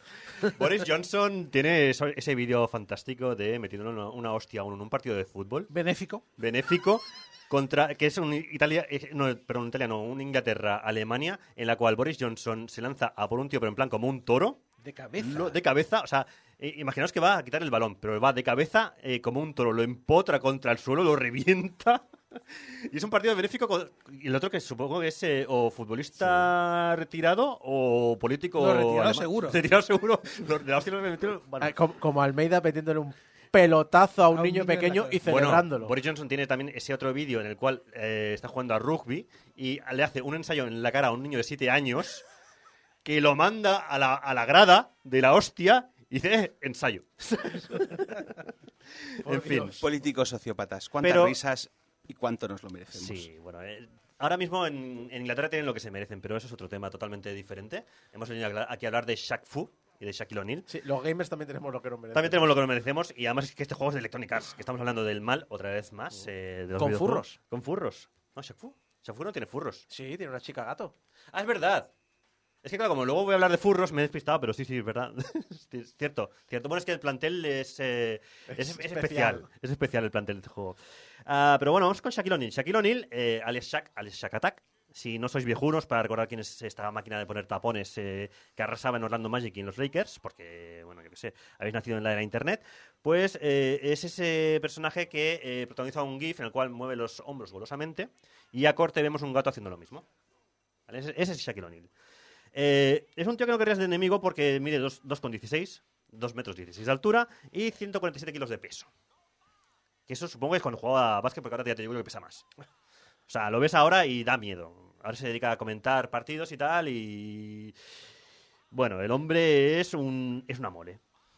Y nada, el caso es que aprovecharon su nombre en los 90, como decíamos, para crear un videojuego de lucha en 2D, lanzado para Mega Drive y Super Nintendo en el 94, que fue portado a Amiga, a Game Gear y a Game Boy en el 95. Nada, tuvo recorrido el juego. El juego fue publicado por eh, Electronic Arts, como hemos comentado, y desarrollado por la ahora extinta Delfin, bueno, Delfin Software International. Lo cual me jode porque si no recuerdo mal, ¿esto eran los que estaban detrás de Flashback? Sí, sí, sí, sí. Sí, sí, sí, sí, sí. O sea, es una empresa consolera. Sí, sí. No, consolera y consolera, Sí, las sí. dos cosas. Y es considerado pues eh, uno de los peores videojuegos de todos los tiempos, este juego Shaq Fu. Ya en su lanzamiento recibió críticas variadas, No entiendo por qué. yo tampoco, donde solo se salvaba, según las críticas positivas, que eh, el estilo gráfico del juego estaba bien. Aunque lo ves ahora es bastante genérico. O sea, es un juego. Está que- bien. Gráficamente y está bien. Sí, pero hay un problema. Por ejemplo, si tú basas la, eh, el juego en la imagen de Shaquille O'Neal y los sprites se parecen a Shaquille O'Neal, lo que un huevo en la castaña, ahí tenemos un problema. Porque tú ves eh, los sprites y no se parece. Nos hemos olvidado las limitaciones técnicas de la época. Ya, pero bueno, es que cuando tienes la imagen de la primera. O sea, sabes que es un juego de lucha, pues tienes la, la imagen de la cara del tío. La cara del tío tampoco se parece. Ya, bueno, pero a ver, nos olvidamos de las limitaciones de las consolas de la época, pero también recordemos que estábamos hablando de la época del Mortal Kombat. Tío, que en ¿Qué? MSX tenías la cara de, de Sin Connery tal cual. Aunque no fuera Sin Connery. Y te hablo de MSX, de MSX en Sí, sí, ¿eh? sí. Cuidado. Eh, eh, bueno, de todas maneras, estamos diciendo que casi casi es lo mejor del juego. Ese aspecto genérico, pero Sí. bueno, salvable que tenía eh, pues, gráficamente. El problema pues era que tenía unos controles que sean- eran horriblemente lentos, es decir, cualquier input que tú hicieras de cualquier eh, combo que quisieras hacer, cualquier eh, salto incluso, pues tardaban, teníamos como cierto delay, cierto retraso a la hora de aplicarse. Además, eso sí, por lo menos el juego era insultantemente fácil. Pero es que encima, eh, es lo que os digo, o sea, es que entre que Shaquille es poco reconocible y tal, bueno, según Allgame, que Allgame es una, una web que era una base de datos, que desgraciadamente no existe, pero bueno, era bastante, eh, se consultaba bastante anteriormente, eh, el juego era una, castaña por, cito, eh, un modo de historia superficial con diálogos cursis. La verdad es que eso sí que no me pega nada con Shaquille O'Neal. El tema de los diálogos cursis, cuando es un tío que tiene imágenes diciendo motherfucker cada tres frases. O cada dos. Pero bueno, la historia del juego os la cuento en dos frases, porque tampoco da para más.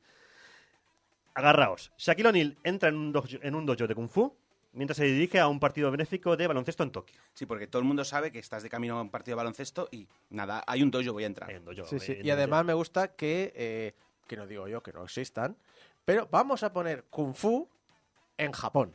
Bueno, pero para los caballos, porque después de hablar con un maestro de Kung Fu, tropieza hasta otra dimensión. ¿Por Eso, qué no? eso- eso es Shaquille O'Neal tropezando. Se ha caído algo se ha en el caído. estudio A ver, es normal también. Estamos hablando de una persona que mide 2 metros 10. y pesa 150 kilos. Quiere decir, cuando tropiezas, Sí. hay gente que, hay gente que Rompes, se iría a otra el- planta. rompes el, Hay gente- hay rompes gente el que continuo espacio-tiempo. o sea, Hay gente que muere. Si Cuando Shaquille se- O'Neal que se cae, es, es efectivamente crea, un- crea una grieta en el espacio continuo tiempo y abre un, eh, un portal a otra dimensión. Ta, ta, ta, tarará, ta, ta, tarará. Y total, en esta dimensión, pues debe rescatar a un joven llamado Nezu, que en, en su casa lo conocen, de la malvada momia Sedra. Porque vamos a meter aquí también mitología griega porque podemos. ¿Griega? No, Ay, griega. egipcia. Perdón, egipcia, perdón, perdón. No, no, ya me perdón, parece, Perdón, ya, me pare- ya me parece bien. No, no, y decir- probablemente haya algo de griego por ahí en medio. Seguramente. sí. Sí, sí. Y, tira, y tiramillas, sí, exacto. Eso estábamos pensando. De hecho, el juego es bastante que te hace un. Bueno. Eh, como juego es muy justito.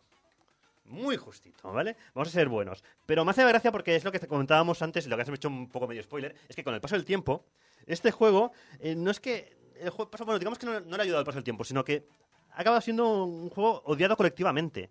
Hay un sitio web, que es el que tú decías, que es una web llamada shackfu.com, que es, eh, son gente con una misión en la vida. Vale, luego están nosotros. Pero estos tienen la misión de eh, dedicarse exclusivamente a la caza y destrucción de cada copia de Shaq, Fu- de Shaq Fu que exista en el mundo. Y luego están nosotros, los que quieren salvarla. Y los dos bandos se lo toman muy en serio, ¿eh? Civil War. Sí, sí, hay una Civil War aquí brutal. Podéis ir a buscar las, las- las webs de cada uno, shakfu.com, por ejemplo, que te hacen un, un disclaimer y un... O sea, es eh, la web de... Dices, esto lo llevan unos, eh, gente que es muy... Muy psicópata, vamos a dejarlo claramente, porque dices, o sea, esta gente se, toman, se están tomando en serio de verdad. Y da miedo. Pero bueno, ahí están. Li- Levi Buchanan, de IGN, eh, dijo...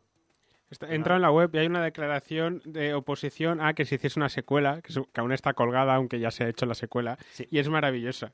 Porque es nosotros en Shaq Fu Liberation Front y nuestros proveedores, o nuestros bakers, ah, estamos... eh, eh, somos conscientes de la intención de Big Dish Productions de producir y de desarrollar una secuela del juego de Shaq Fu. Y sacamos el siguiente, la siguiente respuesta. Este acto de agresión no va a ser tolerado, etcétera, etcétera, etcétera. No, no, sí, por eso os digo que si os hace gracia ir a buscar la web, porque realmente el disclaimer, perdón, el disclaimer es eh, decir, esta gente eh, tienen que ser la alegría de la huerta en las fiestas navideñas.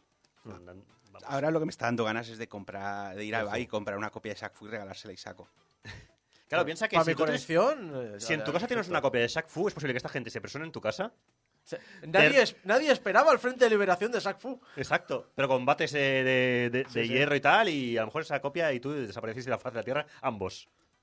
Es, ma- es maravilloso, estoy mirando la web y Sí, que- Bueno, como comentábamos antes del inciso, que realmente, ya os digo, me estoy bla, bla en la web, eh, Levi Buchanan de IGN dijo que Shaq Fu había sido ridicu- ridiculizado por los críticos contemporáneos debido a sus conexiones con la popularidad que rodeaba a O'Neill, explicando que su ego había alcanzado una masa tan crítica que desarrolló su propia fuerza gravitacional. Y cuando un ego se vuelve tan grande, la gente que alimentó el ego en un principio termina por odiarlo. Y es un poco, pues, eh, sí que es verdad lo que, lo que, pues, lo que ha venido pasando. A ver, al final, Shaq Fu realmente, eh, con el paso del tiempo, ¿vale? Ya os digo, es un juego de lucha sin más, como tantos de la época de los 16 bits, con licencia de deportista o con licencia, eh, bueno, pues eso, de Famo 7. Con gráficos y animaciones, pues más o menos decentes y con una historia ridícula y un reparto horrible. Pero yo qué sé, tampoco le pides mucho más a este tipo de cosas, ¿no? La portada, si la veis, eso sí es fantástica. Y también es otra cosa que podéis buscar, eh, que es, con Shaquille O'Neal a punto de arrearte una hostia, básicamente. Y está bien. Son, ¿Sabes esa época que, que comprabas los juegos por la portada? Sí. Pues esta te, lo hubieras comprado por la portada, seguramente. Y como decíamos, y hablando ya un poco del tema, concretamente en 2018, y sin que nadie lo hubiera pedido, tuvimos una secuela financiada en Indiegogo, llamada Shaq Fu Legend Reborn, que por cierto estamos escuchando la, la música de fondo, creo. Que no está mal, es muy. es muy. tiene mucho swag. En este caso, en forma de beat'em up. O sea, pasamos de juego de lucha a beat'em up, eh, muy al estilo, por cierto, del de las tortugas ninja, incluso con el tema de que puedes coger enemigos y tirarlos contra la pantalla, y que se queden ahí chafados contra la pantalla. Y es una, bueno, un juego que es lanzado para Windows, Nintendo Switch, Play 4 y Xbox One. Y que también tiene críticas bueno, variadas. Ah, no es no sale bueno del todo, realmente. Todas las versiones de, de Shaq Fu a Legend Reborn tienen notas bajas en Metacritic, donde se critica sobre todo pues, el sentido del humor ofensivo, repetitivo y basado en estereotipos. Game Rankings, por ejemplo, a la versión de Play 4 le da un 35 sobre 100, que evidentemente pues ya no te presagia nada bueno. Y bueno, el juego cuenta con un DLC de continuación llamado Barak Fu. Efectivamente, está ah, protagonizado por el expresidente de los Estados Unidos, de, de- dando hostias y volteretas. ¿Cómo? ¿En qué momento? Eh, esto no lo sabía. ¿En serio? Sí, sí. tampoco. Sí, sí, es, es tal cual, es el presidente con un afro, o sea, en plan afro, dando hostias. Pero, Eh, pasa por. Hay, tiene escenarios eh, donde puedes ver a Barack Obama Fu dando hostias en Francia, dando hostias en el espacio exterior, y el enemigo final es Kanye West, pero con otro nombre que no es Kanye West por si se cabrea Kanye West. eso, eso que va a decir, o sea, Barack es Barack Obama o es alguien- un personaje llamado Barack que dan a entender que es el presidente Perdona. porque no podemos decir que es el Yo presidente. creo que sí que Barack. Fu. Creo que sí que pueden decirlo al ser un, per- un personaje tan público. Creo que pocas Igual- cosas puedes hacer Claro. que. O sea, a no ser que cojas a Barack Obama y le hagas diciendo, yo que sé, una proclama nazi o algo así, creo que un personaje público es ba- bastante carta abierta. Yo me puedo creer, tal como es Y más eh, es Barack parodia. Obama, de que siendo así tipo paródico y saliendo ya Shaquille O'Neal en esto, porque claro, Shaquille O'Neal ha apoyado públicamente este juego, evidentemente le da la cara. Y aquí Shaquille O'Neal sí que se parece, no como en A el ver. juego de Super Nintendo. Le da la cara y le dan dinero. O sea, Claro, hombre, evidentemente. A Barack Obama no sé si le darán dinero, me imagino que sí, que todo el mundo que tenga algo que ver. A que no le han dado dinero seguramente es a Kanye West. A pesar de que claramente es el enemigo final, a que hinchas a hostias. Pero ese seguramente, vamos, no, no, no se llama ni él, pero es evidentemente, eh, evidentemente es él. ¿eh? Entonces, bueno, a ver, sí que os comento que el juego, pues, mm, a pesar de todo esto, inexplicablemente, no ha sido un éxito de ventas. O sea, es decir, vamos, que la gente, pues, no pasa por el aro.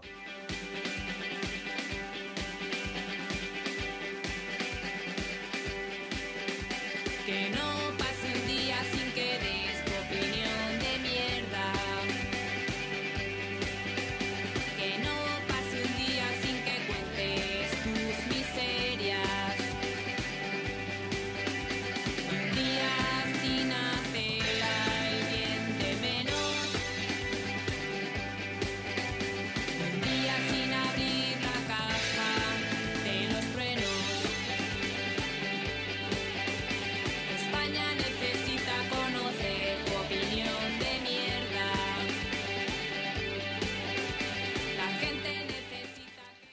Bueno, a ver, para el siguiente juego no tenemos música porque no la he encontrado directamente Mejor. así. Así que he puesto los punsetes porque al final siempre está bien ponerlos.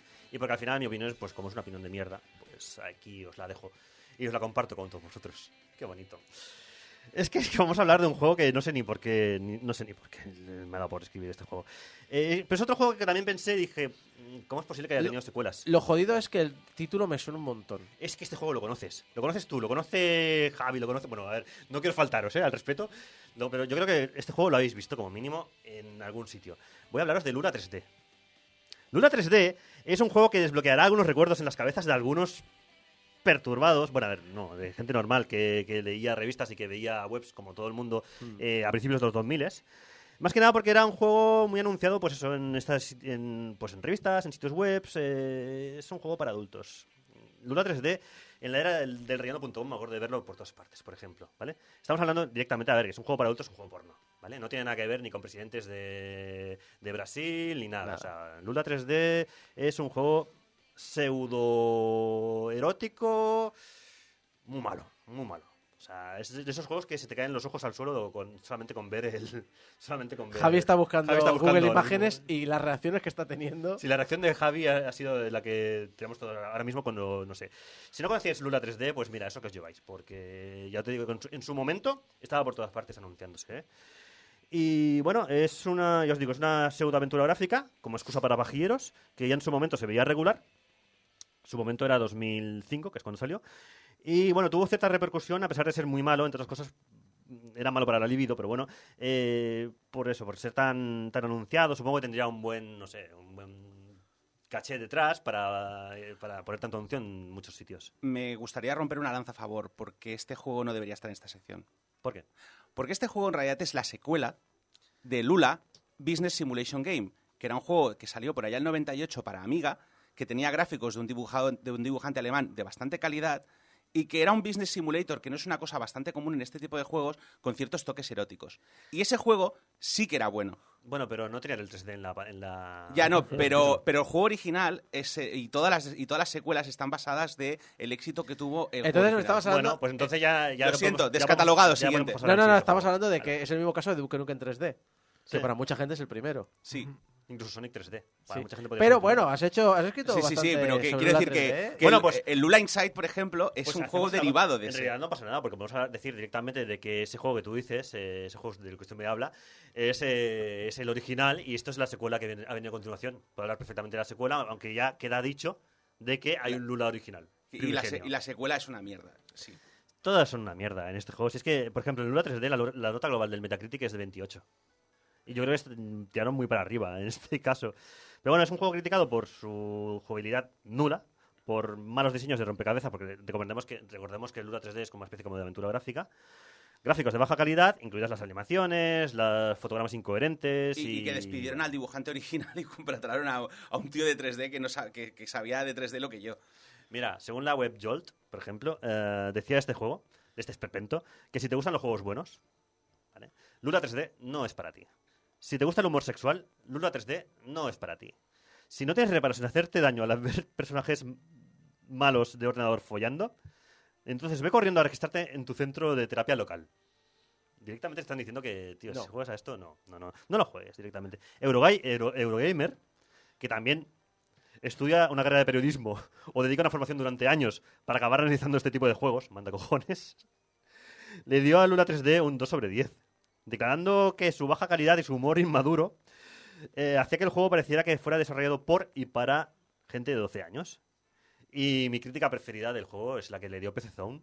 PC Zone le dio al juego un 3,1 sobre 10, diciendo que era extrañamente convincente para ser hecho por alguien que tan claramente no tiene ni puta idea de, de cómo programar videojuegos ni cómo funciona el sexo real. Maravilloso. En fin, como remate en 2013, Polygon cita a Lula 3D y otros juegos pornográficos de, de baja estofa, cito, como un factor eh, relevante en la no aceptación general de los videojuegos para adultos en la, estru- en la industria de los videojuegos. Yo, yo siempre diré que el que hizo más daño fue el, el Larry 3DS que hicieron. Hostia, ese era malísimo. Y el, de- el del sobrino, ¿no? De Larry era. Ya, bueno, pero ese ya ni, ni siquiera hablo. Pero el, el Larry 3DS que tenía.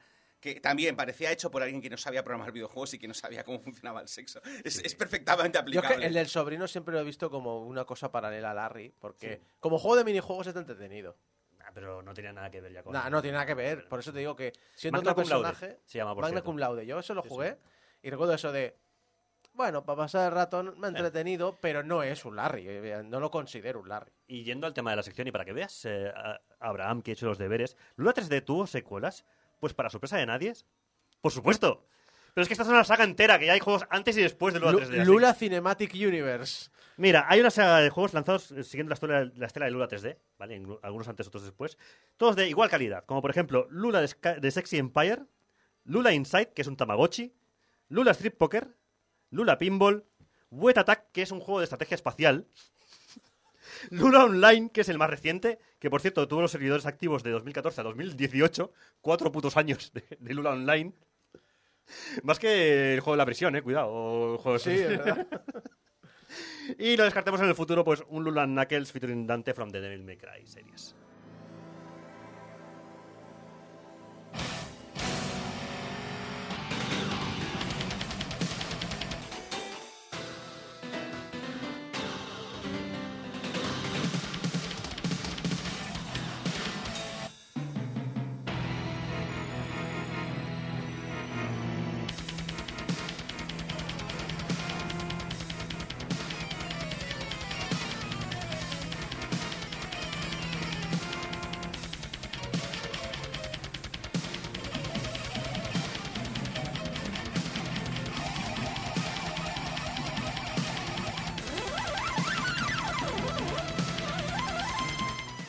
Ver, ¿recordáis aquel juego que se hizo famosillo en su desarrollo porque la productora decía que había mucha violencia en los videojuegos y mucha sangre y que por eso estaban desarrollando un shooter en primera persona de disparar bolas de pintura? No. No, ¿Eso no es Splatoon? Pues sí, pero claro, es que estamos hablando que Splatoon es de 2000, ¿qué? 2015. Aquí te hablo de 1998, ¿vale? Y realmente yo tampoco me acordaba, ¿eh? O sea, porque no soy Ned Flanders, básicamente. Y lo vi el otro día en un vídeo y dije, ostras, es verdad, esto existió. Esto existió. Yo es que me su- la historia de que los videojuegos son muy lentos y vamos a hacer un juego de paintball me De suena. pinball. Sí, sí, sí. Hay un juego llamado Extreme Pre- Pain Brawl. ¿Vale? O sea, ese juego de palabras mm, lamentable. Pain Brawl. Es un videojuego de Head Games, de paintball, eh, lanzado para DOS y Windows en 98, en 1998, como decíamos. Y bueno, es como muchos juegos que pasan por aquí, está considerado uno de los peores juegos eh, jamás creados. No pueden haber tantos peores juegos jamás creados. Hay una lista que sí, los, los engloba a todos. ¿eh? No estoy tirando de esa lista porque si tirara esa lista, vamos. Pero hay una lista. ah, La lista de inc- incluso en Wikipedia hay un anexo. Sí. En, en Historia de los videojuegos hay un anexo, esto es real, lo podéis ir a buscar, que es los, los juegos eh, peores considerados por la crítica. Y te lo pone, te los ordena hasta por décadas. Vale, no quiero decir que sea mi web de cabecera, pero casi.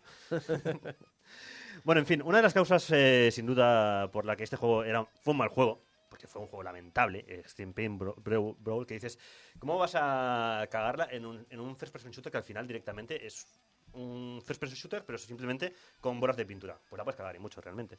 Ah, lo que pasa es que, claro, este juego se desarrolló en dos semanas. Eso tienes que no, ya no, no, no, no presagia tampoco ¿Es nada un juego ¿Cómo? ¿Es un juego o el final de carrera? El, el Y- y- proyecto final de carrera. No, y recordemos, es un juego desarrollado en dos semanas en una época en la que no había tienda de assets de Eh, Unity. eh, ese- Exacto. eso es lo que me, me preocupa. No, tú sabes que teníamos, te- tenían todos el, el- el editor de map, eh, no, el editor de mapas del Doom. Yo doy por hecho que la gente que escucha esta sección, si es que hubiera, ¿vale? Eh, se abre una pestaña y va viendo cosas mientras yo hablo o hablamos de los juegos y se va echando las manos a la cabeza, básicamente. Sí, sí, esto, esto existió en los 98. Es que incluso tú, tú ves el juego y dices, hasta para el 98, que dices como un 3D más arcaico, es horrible. Ahora os explico un poquito por qué. Ah, es un juego que fue cri- criticado por temas, eh, bueno, por tener mapas de baja calidad, que no se parecían en campos de pinball casi casi para nada, eh, por no tener casi ningún modo de juego, aparte de una especie de variante rara de capturar la bandera. Este juego tenía online, por cierto, eh, o sea, era multijugador. Y tenía un problema, y es que era eh, un juego que mezclaba multijugador con bots. Cuando no había suficiente gente, te metía bots. Pero es imposible adivinar quién es el bot aliado, quién es el bot enemigo, quién es tu, el humano aliado. El humano- es, imposible distinguir a la gente. Y además, bueno, sí, sí que es fácil distinguir porque, por ejemplo, el bot se da contra las paredes. Es incapaz de atravesar puertas. Va rascando todo el mapa, ¿vale? O sea, Ah, es... Hace como, el ham- hace como los ratones, ¿no? De ir por la pared Sí. derecha hasta que llega a la salida. Exacto, es como un ratón, ratón en un laberinto. O sea, va rascando armadura contra la pared, ¿vale? Hasta que encuentra la salida o no, o, empieza, o le da la vuelta para otro lado.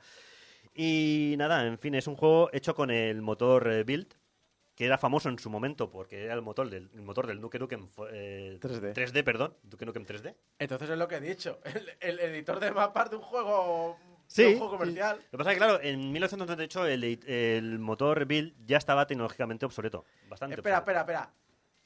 ¡Esto es un mod! No, señor, que lo ha inventado. Esto no es un juego. Ha hecho un mapa para el Duque.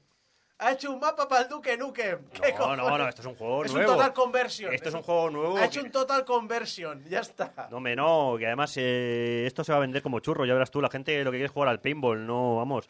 Piensan los padres, los padres que van a comprar esto a sus hijos por las navidades. Estoy pensando en ellos, por eso lloro. Total, que GameSpot le, GameSpot le dio, no FoodSpot, le- GameSpot le dio un 1,7 sobre 10 al juego. Eh, IGN le dio un 0,7 sobre 10, Bien. Remarcando que la banda sonora era el único aspecto de todo el juego que tenía que podía ser descrito como extremo, la estamos escuchando de fondo, y es verdad que la banda sonora es lo único que dan ganas de matar. ¿A quién se lo robó? No está mal. A ver, eh, el- la intro ha sido horrible, pero La esto está horrible. bien. ¿Puedes poner la intro otra vez? Para deleitarnos mientras voy comentando. Tíralo un poquito adelante. Para que veáis eh, esa, esa sinfonía de colores. Creo que ya lo han escuchado varias. O sea, Ah, la he puesto en bucle. le he puesto al principio. Pero creo que es como la, la mezcla de guitarra eléctrica con no se sabe qué. O sea, es como. eh, han hecho un remix mal. Han cogido muchos sonidos, se los han puesto todos juntos y han dicho, ya está. Eh, eh, eh, la palabra es extreme. Porque todos aquí es extreme. Pues eh, la, He la- visto, he visto vídeos de TikTok con mejores bandas sonoras. Bueno, total, que esto, lo único stream que podemos decir de este juego es eh, efectivamente la banda sonora. ah, que, a ver, yo es que no entiendo por qué le llaman stream cuando pueden- en vez de estar disparando pues, bolas de pintura, podemos estar, yo qué sé, dando rienda suelta a capitar enemigos con una motosierra y escopetas de doble cañón, que es lo que se hacía mucho en la época. Ya, pero no, porque los juegos son muy violentos y vamos a sacar un juego que no es violento. Claro, y vamos a hacer. que Pero te vamos a gente- dar un arma. De todas maneras, a ver, el juego vendió muy poquito y fue muy mal acogido. ¿Tú te crees que eso les hizo recapacitar? En tu sección. Un juego que metas en tu sección. Se- ¿Seguro que vendió poquito? Vendió muy poquito. No tengo las cifras, ¿eh? habría que buscarlo, pero... Porque, porque yo es que eh, claramente veo este juego muy posicionado al mercado americano, de en plan de mi niño quiere un shooter, pero quiero que sea PG. Bueno, igual, igual sí vendió algo. Yo tengo entendido de que no, pero el caso es que aún así, con esa acogida horrible que tuvo, está- recordamos el 0,7 de IGN, ¿vale?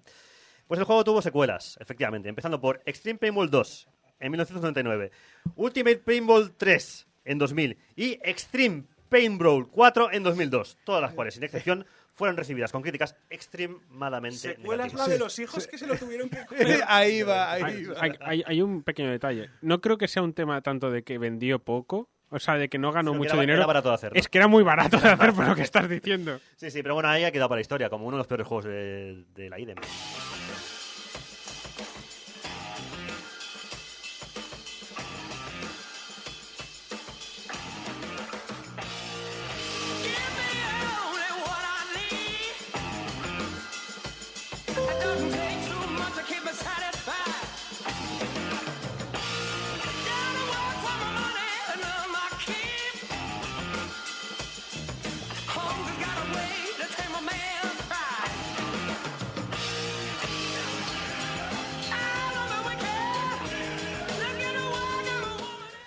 Este juego, por una parte me duele porque, joder, la banda sonora es buenísima, pero buenísima. O sea, te dan ganas de coger una chopper, irte de ahí al desierto de Mojave o donde quieras, hacer la ruta 66 o hacer, eh, yo qué sé, mm, el transiberiano con, ella, da igual. Es una buena, es una buena banda sonora. Pero eh, vamos a hablar de Right to Hell Retribution, que es un juego anunciado en 2008 con un GT, como un GTA situado a finales de la década de los, de los 60. Y bueno, el lanzamiento final de Raid to Hell Retribution en junio de 2013 tuvo una recepción muy negativa. Y con razón. Ya os avanzo de que este juego... Bueno, ya estamos hablando de juegos malos, ¿no? Pues este particularmente es malo, pero malo con avaricia. O sea, es malo con ganas. En particular se, criticó a Raid to Hell por su jugabilidad errática. Recordemos que esto es una especie de GTA, ¿eh? Eh, controles mal implementados, mala interpretación y escritura, y una represent- representación muy negativa de las mujeres. Peor que en el GTA. Mucho peor. Hazme caso, mucho peor. Madre mía. Y por abandonar el formato de mundo abierto anunciado originalmente en favor de una estructura lineal, que yo te digo, esto es lo de menos. Una vez eh, probado el juego. Este lo he jugado, eh, por cierto. Este, este lo tengo, vamos, este me, me persigue por las noches. Tienes todos los logros. Tengo, no. No. Tengo el logro de haberlo jugado, que eso ya es un logro, ya te lo digo ahora. En fin. Am, Daniel Sterky, que vamos- hoy estamos comentando mucho a GameSpot, IGN, porque me, está- me gusta mucho lo que la, la- la prensa seria deja de estos juegos, ¿no? Seria. Entonces, sí, bueno, a ver, GameSpot, eh, Reconocida, IGN, reconocida. Eurogamer. eh, Reconocida por el gran público, Reconocida por el gran público, sí. Vale, vamos a dejarlo así. Pues Daniel Sterky de GameSpot consideró que Right to Hell Retribution era dolorosamente insustancial y fracasado, criticando su plan por mostrar un enfoque patético eh, y fuera de, de- todo sentido con el sexo, la violencia y la masculinidad, y creyendo que los desarrolladores mostraban una falta de respeto hacia los jugadores debido a la calidad deficiente del juego.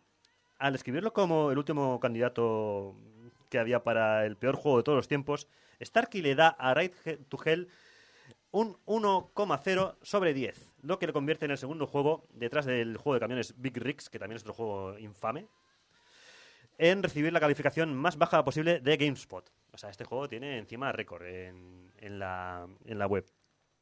IGM eh, describió a, a- que es otra web, que des- describió a Right to Hell como un desorden lineal insultantemente subdesarrollado con un juego incesantemente, una, una jugabilidad incesantemente torpe. Y bueno, a ver, en general, pues todo el mundo le da pues o 0,5 sobre 10, 1 sobre 10, eh, Zero Puntuation, lo conocemos el, en YouTube. Yahtzee. Ujú. Ben Yahtzee, Ben Yahtzee, exacto, eh, eh, de Zero Punctuation, que bueno, son vídeos pues, bastante interesantes en general.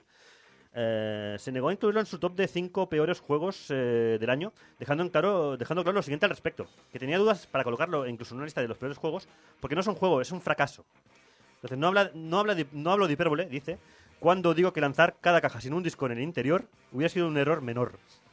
Así que solo por una vez concedo el premio al logro de toda una vida de puntuación cero por el aborrecimiento letal de Right to Hell Retribution, que se mantendrá por tiempo indefinido hasta que aparezca un juego peor, que eso sería aproximadamente en la época en la que los simios hayan retomado la, la Tierra.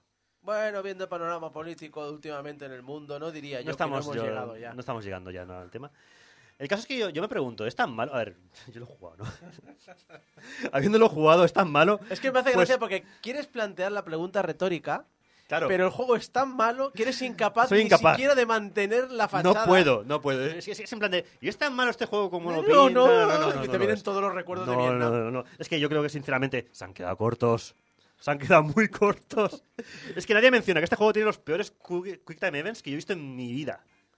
Eh, eh, tiene las peores físicas de conducción de una moto, porque el protagonista se desplaza en moto, que he visto en mi vida. Y sí, son peores que las del No More Heroes. Que ya tiene delito esto también, ¿eh? Eh, y bueno, las escenas de sexo que hay, que eso sí que lo, mencionan mucho en los análisis, pues eh, son lamentables a todos los niveles. Vamos, que hasta las del Lula 3D son mejores. Y eso que también son. En fin. El juego tiene una puntuación en Metacritic de 19 sobre 100, basada en 14 re- revisiones de la versión de Xbox 360. Y es el tercer juego con la puntuación más baja en la consola. Y el juego minorista directamente con la puntuación más baja.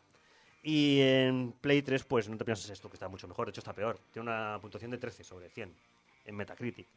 Eso sí, a pesar de ser infumable, pues vendió más de 10.000 copias. Seguramente muchas de ellas porque salir en tantos tops, porque aquello de que el morbo nos mola, de lo peor del año. Y yo que sé, por ejemplo, yo, yo creo que sobre todo le hizo un favor muy gordo el youtuber este, el Angry Joe. Porque el Angry Joe lo puso el número uno en la lista y también lo puso a caer de un burro. Siempre con razón, pero claro, em, es un tío que sobre todo en Estados Unidos pues eh, es bastante influencer de la mierda.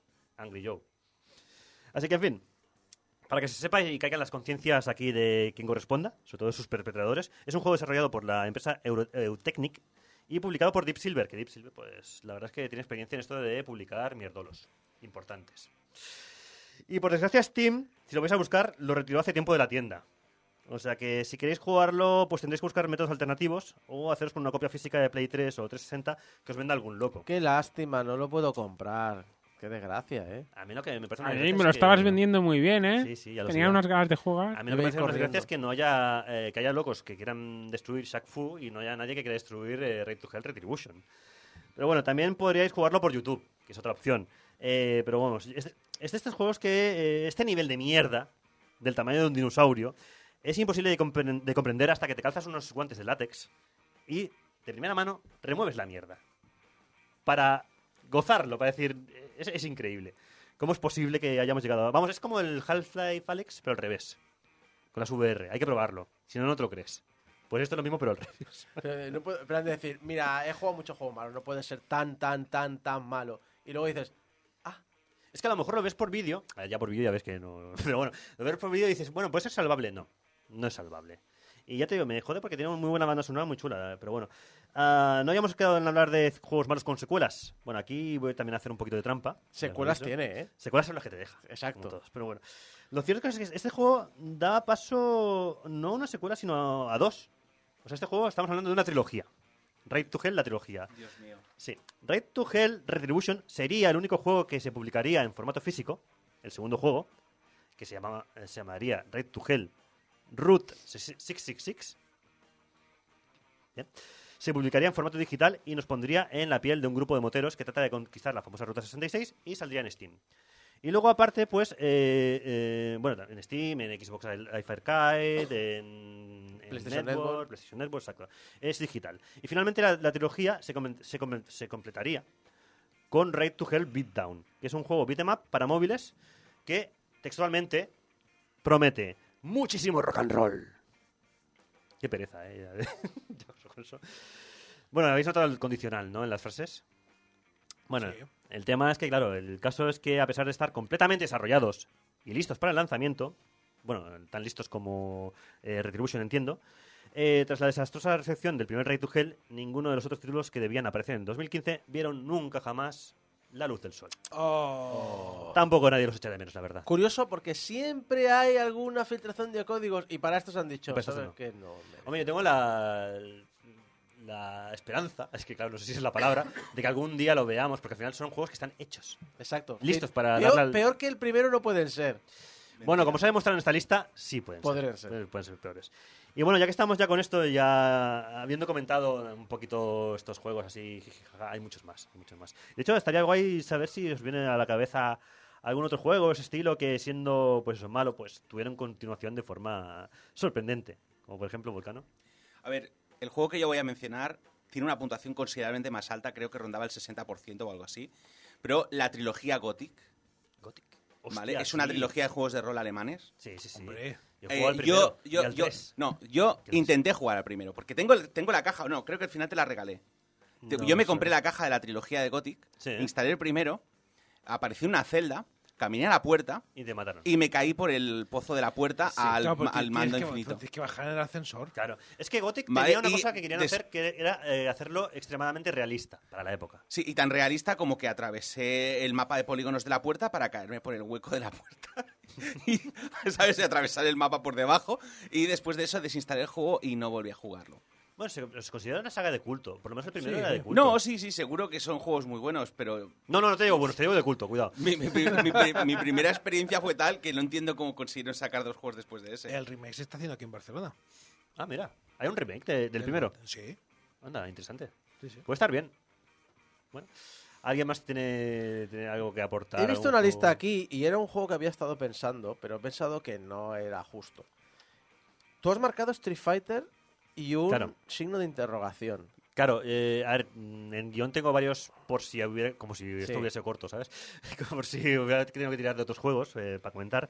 Y he puesto Street Fighter ante porque claro, el primer juego Street Fighter Es que objetivamente es el- no es bueno. el- a ver, el problema es un poco el, Pero revision- claro, es un poco el revisionismo cierto, histórico. cierto, Porque, a cierto. ver, se considera, no voy a decir que sea así, pero se considera que GR Kung Fu es el que pone más o menos las bases de lo que tiene que ser, o, o más o menos se plantea los juegos de lucha uno contra uno, Mm, mm, de mm. Konami, por cierto. Sí, sí, sí. Eh, bastante tosco, también os lo digo. Sí, hombre, claro. Eh, y luego sale Street Fighter, que ya, bueno, pues es, es un juego que se juega como Capcom, los juegos actuales. Y- y- 87. e introduce la potencia de los las Exacto.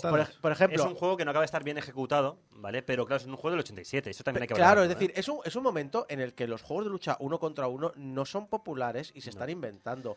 Y cuando sale en su momento, es un juego que dices, está bien, no destaca, no es la, no es, no es lo que- no es la idea de que Street Fighter 2 llegó y arrasó, es un, es uno ver, más. Sí que es Entonces, verdad. no es tan, no es malo, es simplemente un juego más intentando sorprender a la gente para que se gaste los dineros en algo que no era popular en aquella época. A ver, sí, no, no lo he comentado porque al final está metido en la lista, por si hablábamos de él, que al final estamos hablando, por eh, yo creo que es un poco un, ca- un caso en comparación. Porque claro, Sí. el Street Fighter 1, para su momento, en realidad sí que fue un buen juego.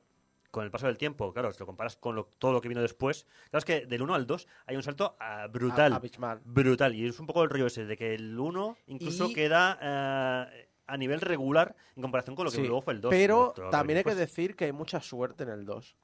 Porque se habla mucho de los juegos de lucha sobre el, el nivelar los personajes.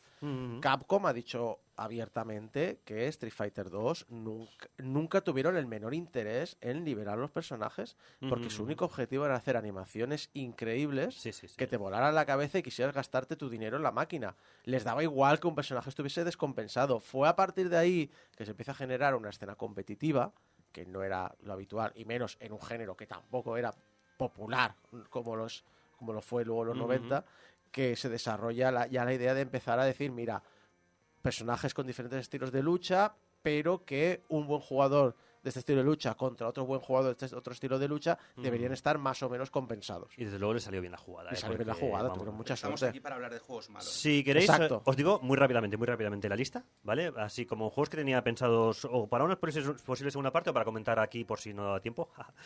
Ah, he puesto en la lista algunos que no estoy yo- ni yo mismo estoy de acuerdo, porque pienso que algunos son buenos juegos, ¿vale? Sí. Porque, por ejemplo, he puesto en la lista Keenan Lynch y su secuela Keenan Lynch Dog Days, que a mí son juegos que me encantan. A mí me gustan. A mí me gustan los dos, ¿vale? No he jugado, Pero- pero, tengo entendido que mm, Kenan Lynch fue rollo decir, hombre, en la época de los mundos abiertos y tal, eh, pero que no era No, tan era- malo. no era mundo abierto, este, este era O- lineal, este era era, como, lineal. Ah, verdad, era- era como el Max Payne, un poco Vale, el estilo. sí, Era pero- este que son dos protagonistas que son uno psicópata y otro más, to- más todavía. Pero, ¿vale? pero, que, pero la idea general que recibí, sobre todo de gente como Funs el juego, que tampoco le gustó a Funs. Pero, era, pero también es la idea de decir, es que no es tan malo. No es tan Lo- malo. Creo que lo más que Bueno, ver, criticar el es que es primero, mediocre. el primero es mediocre, el segundo... Era bueno, interesante con el eh, rollo era esto de, Sí, de sí. película que estaba al final el grabando. rollito este que tenía eso, es de peli de serie B, Sí. de, de tiros. Y Claro, eso, es eso- eso a lo que me refiero, que muchas veces cogemos un juego mediocre y lo llamamos malo, pero es del montón. No, pero también he comentado, hay otros también con más eh, que hubiera molado comentar. Es que todo esto igual puede quedar para otro, pero por ejemplo el Sonic Boom Rise of Lyric. ¿El qué? El Sonic Sí. Boom, el de Wii U. Este, objetivamente, podemos estar todos de acuerdo de que No lo he probado, no puedo hablar. es bastante flojete. Que dio paso a dos secuelas, el Sonic Boom Shattered Crystal y el Sonic Boom Fire eh, and Ice, y ni su madre lo jugó. Los de DS no estaban mal. No estaban mal. No, no, sí, el malo es el, es- el, malo es el- el el de Wii. El de Wii el de Wii. Sí, sí. Y la Luego- serie es divertida. La serie es divertida. Bueno, la serie es, La serie es La serie es buenísima. buenísima. No, no divertida, es buenísima la serie. Luego también he puesto en el guion el Fantasmagoria y su secuela, Fantasmagoria Puzzle of Flesh, que es otro caso de eh, juego que en su día nos reventó la cabeza y si lo juegas ahora... Hostia, qué, qué, qué, flojet- qué flojo es, tío. ¿El Fantasmagoria es el de, es el de Roberta Williams? Sí, el de Roberta Williams, el FMV. Es que tuve la idea de jugarlo recientemente, el Fantasmagoria, y darme una hostia.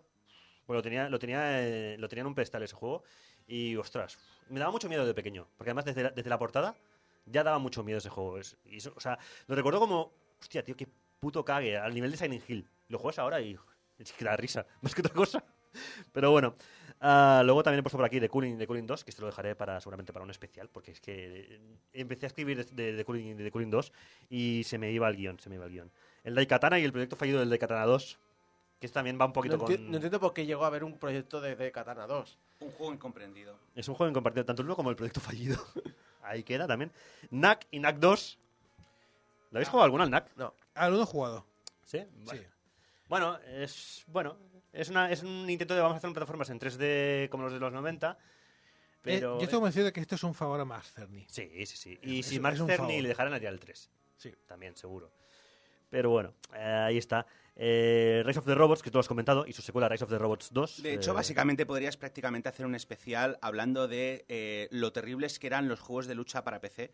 Porque, de hecho, es un problema general. Supongo que tiene que ver con la arquitectura de PC, bueno, de los PCs de la época, pero ningún juego de lucha de, de uno contra uno, ninguna, ningún clon de Street Fighter, ninguna cosa parecida, fue bueno en PC. Yo recuerdo haber jugado a- Empecé. en, en el 386, 486 de algún amigo, a varios en los 90, de estos de, hostia, es que no sé ni cómo se llaman. No, No, no. puedo ni siquiera No, es que localizarlos. no podías elegir al tenían- personaje ¿eh? en el Rise of the Robots. En el Rise of the Robots tenías un personaje y lo llevabas. O sea, que- llevabas, al, llevabas al al, genérico. y te enfrentabas a los malos. Lo malo es que en general, sobre todo, todos pecaban de problemas con los controles, pero problemas graves de, Sí, de sí, sí. problemas con las hitboxes, problemas para generar los combos. Es un juego hecho para que tuviera unos graficotes, que los tiene.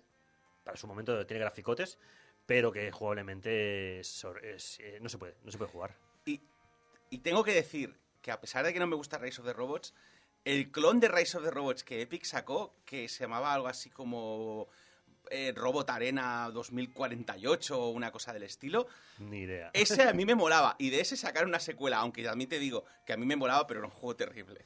¿Sabes el que no molaba seguramente? Bueno, hay gente que sí le gustó el primero, el Babsy. Babsy de Vodka, a mí el- el 1 me gustó. El primero no estaba mal, pero ostras. Volvemos a lo de siempre. Era un juego genérico, no era un Sí, juego malo. Sí, sí. A mí me daba miedo. Por sobre todo cuando. Sí, porque había un enemigo que era. el- Bueno, esto también es totalmente off topic, ¿eh?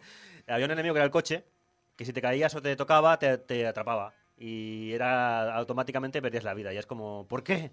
O sea, me daba miedo los coches por culpa de Babsy. Pero bueno.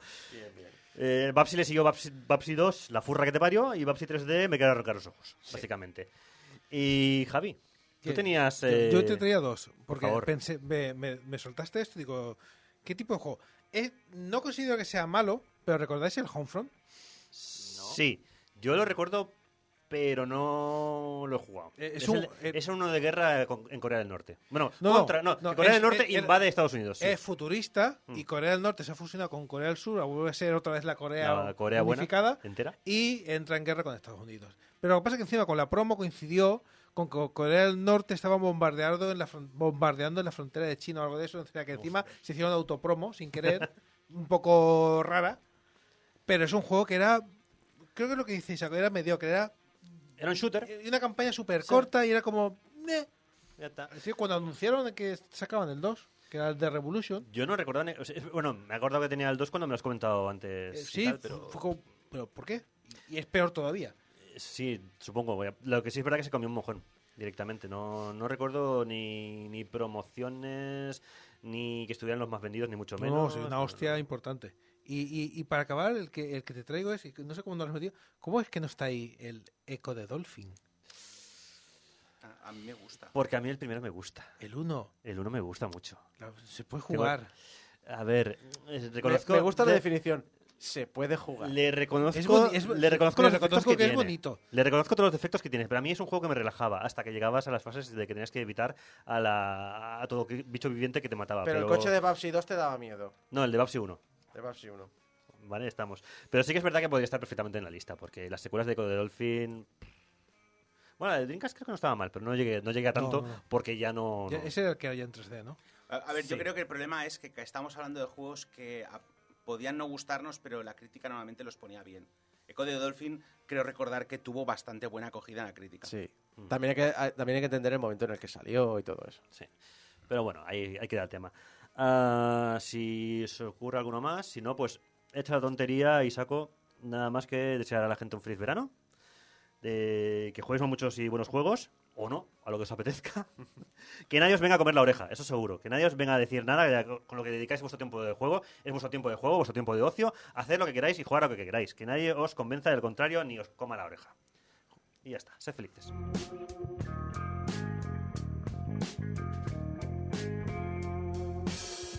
¿Y en un año nadie se ha dado cuenta de todo lo que estaba preparando Nintendo?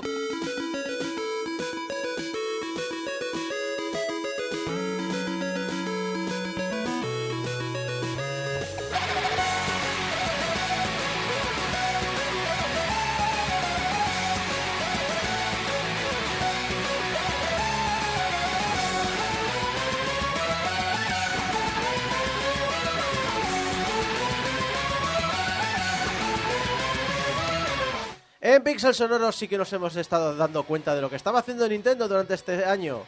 Y no fueron los únicos, porque vamos a hablar de alguien que tuvo mucho pie y mucha influencia en una de las compañías más queridas por los fans del gigante de, Kyoto, eh, la Nintendo, la, la fantástica compañía japonesa, entre otras muchas compañías fantásticas, pero bueno, yo soy Nintendero, así que hay que vender en nuestro terreno. Pero sí que es cierto que tuvo muchos socios y hoy vamos a hablar de uno de ellos. ¿No es así, eh, Julio? Correcto, hoy vamos a hablar de David Wise, uno de los músicos británicos más conocidos, porque al final, de- durante los 80 y los 90, pocas compañías europeas se volcaron tanto en el desarrollo de videojuegos para Nintendo como la británica Rare.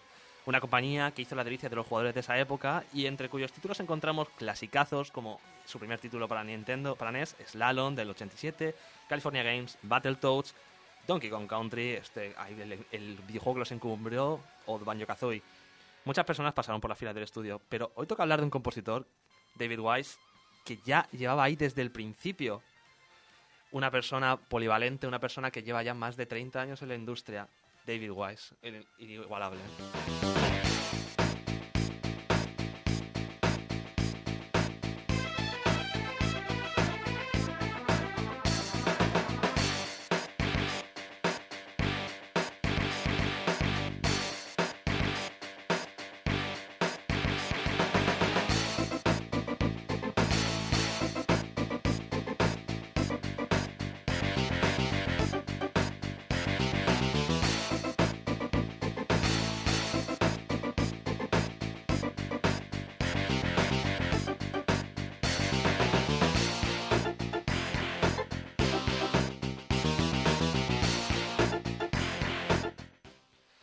Nacido en Colville, dentro del condado de Leicester, en 1967, el primer acercamiento de David Wise a la interpretación musical fueron las esperas con cinco añitos a, los que su, a hermano terminara de dar sus clases de piano.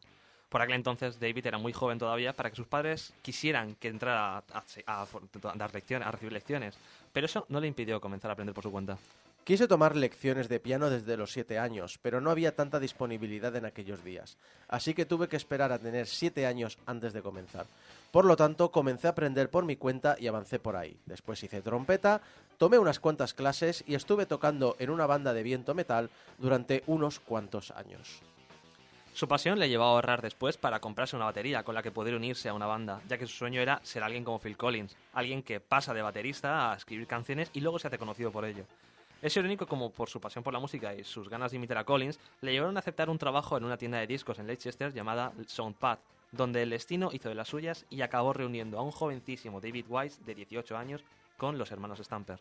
Dos caballeros que visitaban la tienda querían ver el ordenador musical Yamaha CX5, el cual había configurado con un montón más de teclados, que estaba reproduciendo algunos éxitos de, esa época, los 80, junto con alguna composición propia. Me preguntaron que quién había escrito una pieza en concreto y les dije que yo. Chris Stamper miró a su hermano Tim y dijo, monstruo. Me preguntaron si había algún despacho en el que pudiéramos hablar, así que asumí que buscaban una financiación para el equipo. Sin embargo, me ofrecieron trabajar para reír.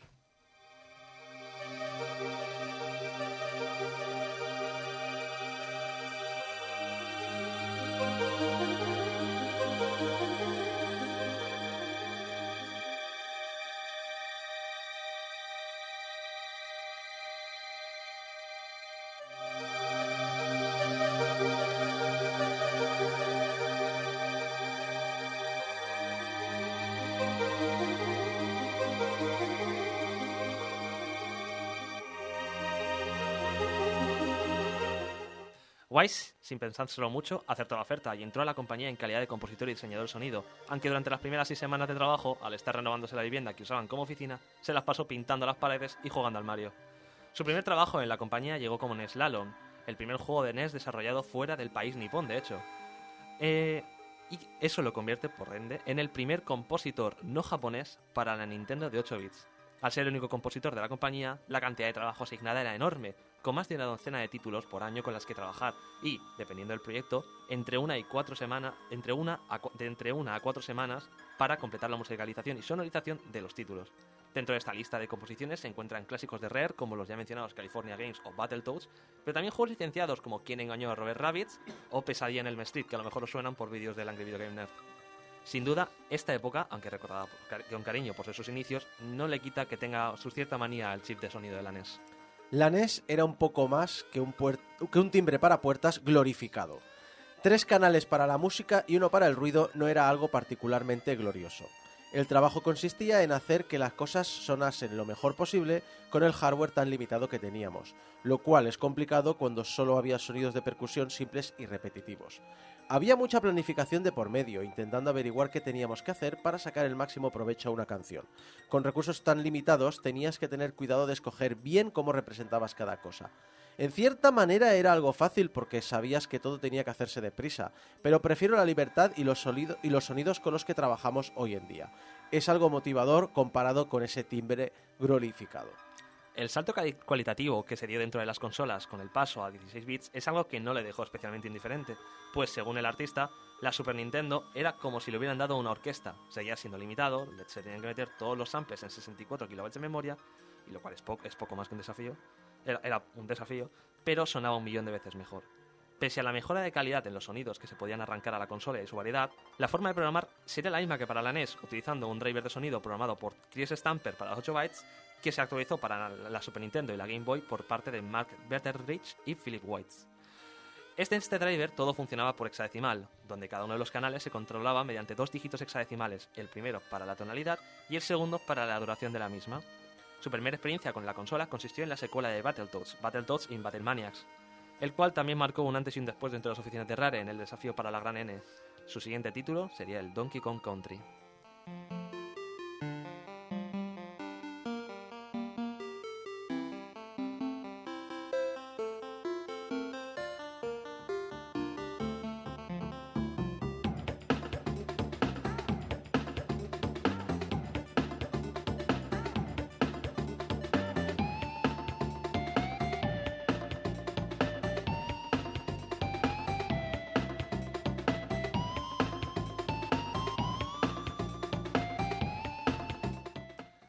Nintendo buscaba un juego capaz de competir con el éxito que había levantado el Aladdin de Mega Drive, y a la vez Rare había decidido invertir comprando estaciones de trabajo para modelado tridimensional de Silicon Graphics, por lo que la gran N, tras muchos años trabajando junto a la compañía de los Stamper, decidió encargarles un juego que aprovechara una franquicia en letargo como era la del Gorila, eh, como era la, del Gran Gorila, que protagonizó partidas interminables en la primera época de los recreativos, aumentando la, planti- la plantilla de desarrollo a 12 personas y trabajando durante 18 meses en lo que sería el desarrollo más largo de la historia de Rare hasta el momento, Donkey Kong Country se vio, vio la luz el 18 de noviembre de 1994, convirtiéndose en un éxito en ventas que resucitó la saga, y llegando a ser el tercer juego más vendido de toda la historia de Super Nintendo.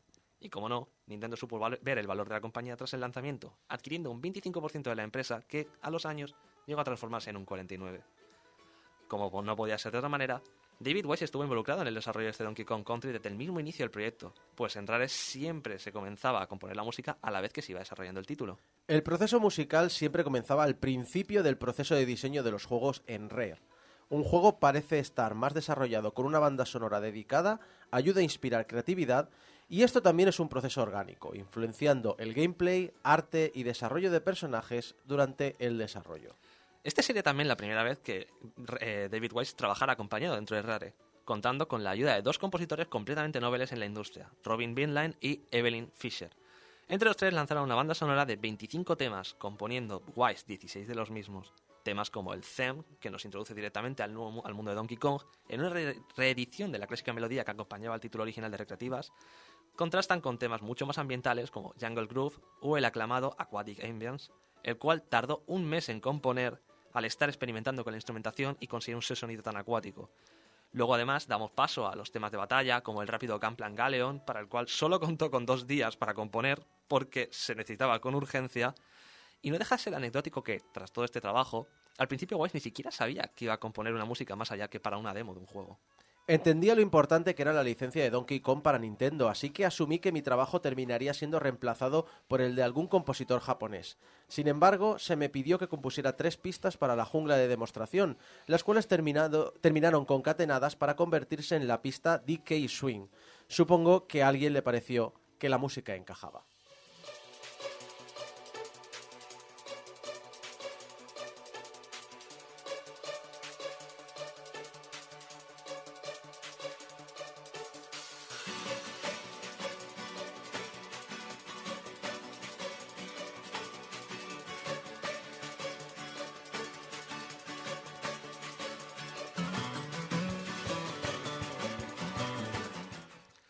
Éxito cosechado con Donkey Kong Country no pudo faltarle una se- cantidad de secuelas que aprovecharan el tirón.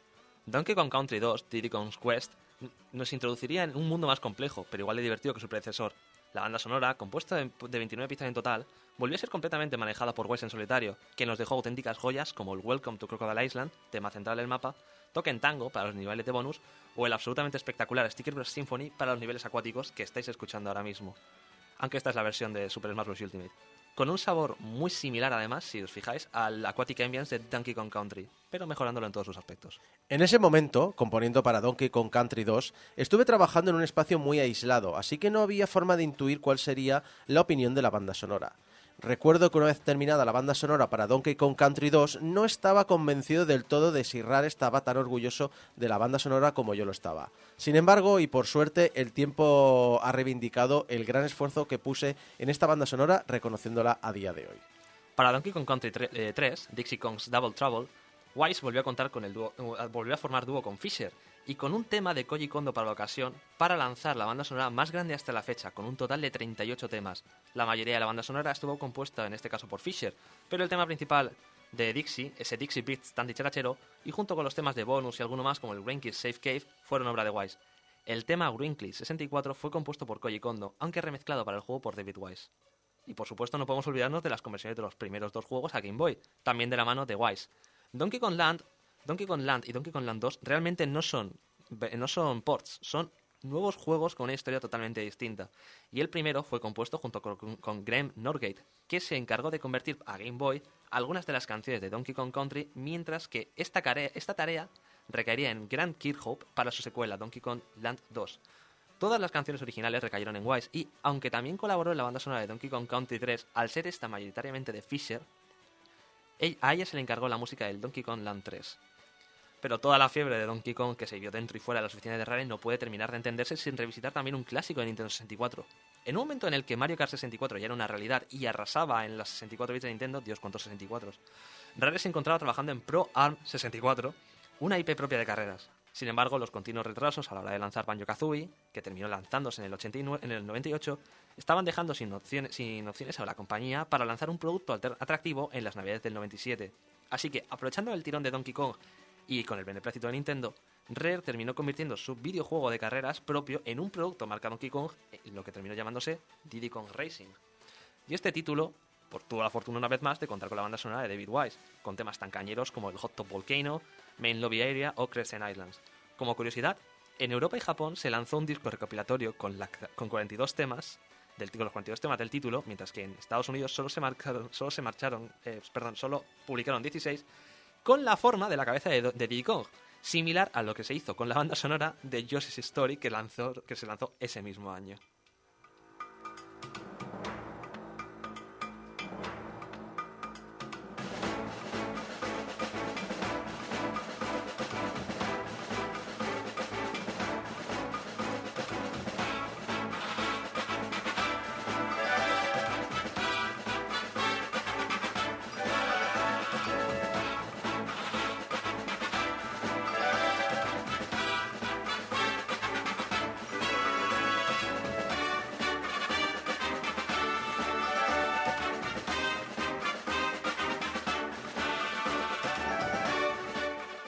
Salvo por la composición de la banda sonora de Mickey's Racing Adventure en el 99 para Game Boy Color, los siguientes trabajos, el los siguientes años de trabajo de Wise se centraron en componer la banda sonora de la gran última colaboración entre Nintendo y Rare, Star Fox Adventures.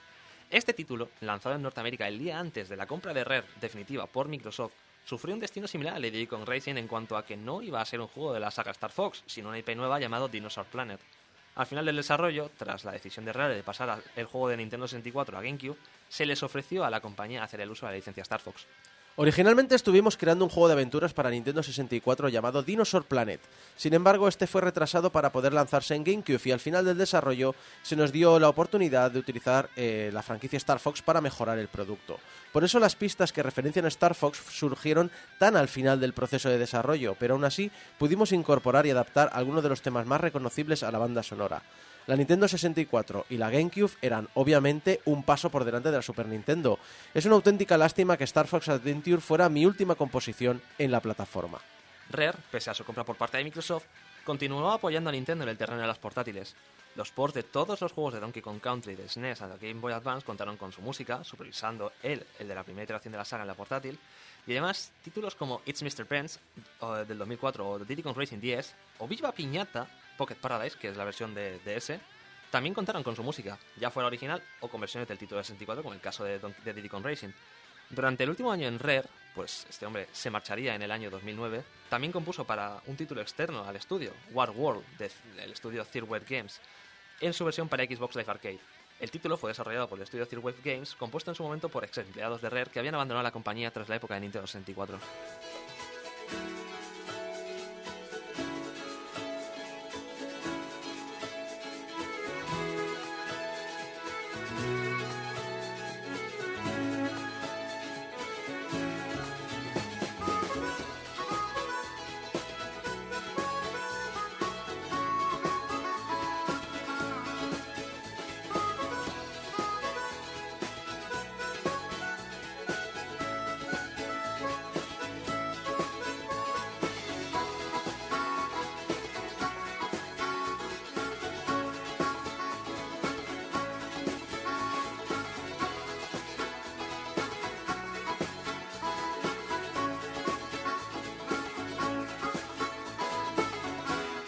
La realidad es que teníamos demasiados compositores para los títulos que estábamos produciendo.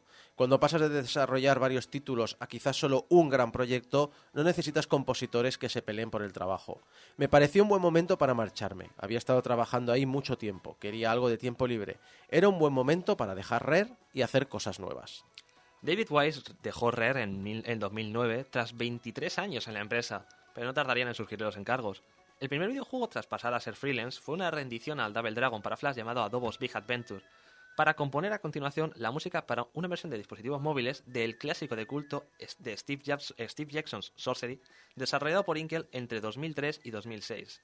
Otro juego de móvil, esta vez con un port a Windows y a Wii U, tuvo la, tuvo la fortuna de contar con su arte, Tengami, un extraño juego de puzzles más cercano al Idle que a tener una jugabilidad real.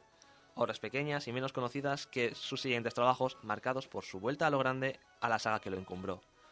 Porque poco se puede decir de la verdadera cuarta entrega de la saga Donkey Kong Country que no se haya hecho ya. Donkey Kong Country Tropical Freeze significa el retorno del gorila con corbata tras 18 años sin protagonizar un juego completamente nuevo.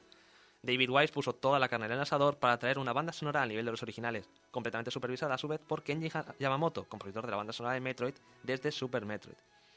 Compuesta por 85 temas, entre los que destacan la rendición al Aquatic Ambience llamada Mangrove, Gro- Mangrove Cove, Windmill Hills, que es la que habéis estado escuchando hasta ahora, y Grassland Cove, Grassland Groups, entre otros muchos grandes temas que se mueven entre instrumentos típicos australianos, a keniatas, con toques de country, acuáticos y mucho afán por experimentar y rendir cuentas al pasado de la saga.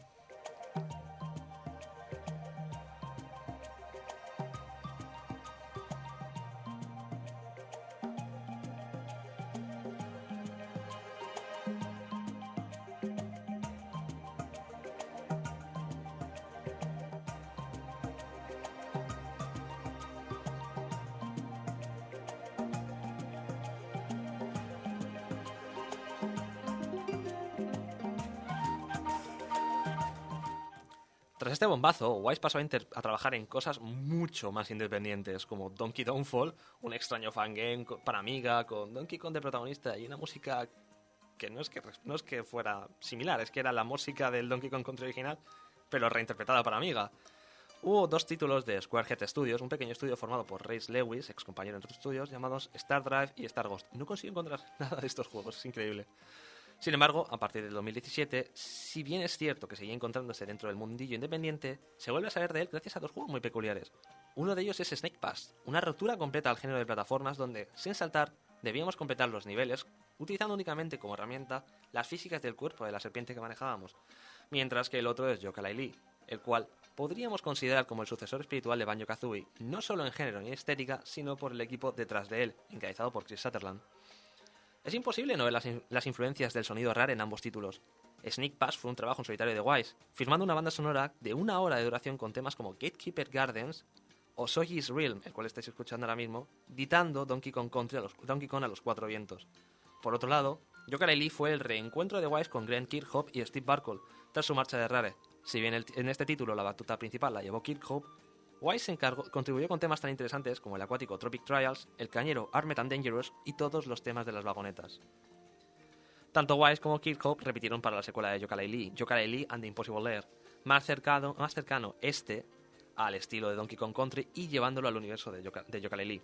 A estos dos veteranos se les sumó además el talento de Dan Murdock y Matt Griffin, así que si bien terminó siendo una obra donde es Wise quien lleva la batuta en cuanto al tono, como podemos ver por la importancia de firmar su main theme y la mayoría de temas del primer mundo como Capital Caseways o Franklin Fountains, son los dos recién llegados, Murdock y Griffin, quien compondrían la mayor parte de la banda sonora, dejando a Kirkhope con solo 5 temas, a Wise con 13 y todos los demás de los 57 temas compuestos entre Murdock y Griffin.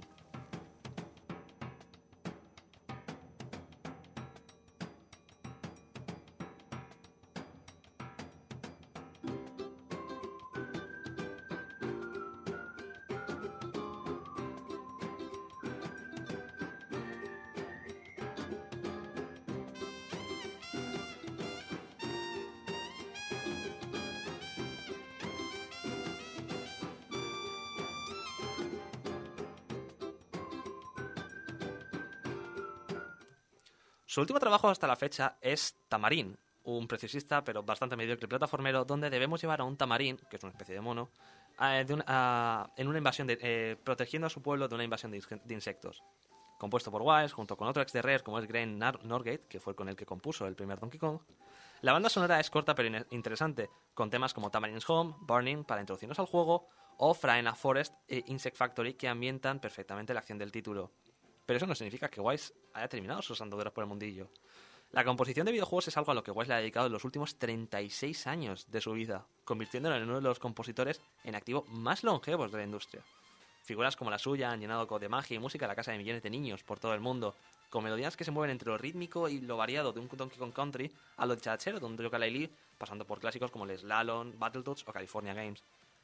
Una carrera que, sin duda, convierte a David Wise en una institución viviente dentro de la industria del videojuego.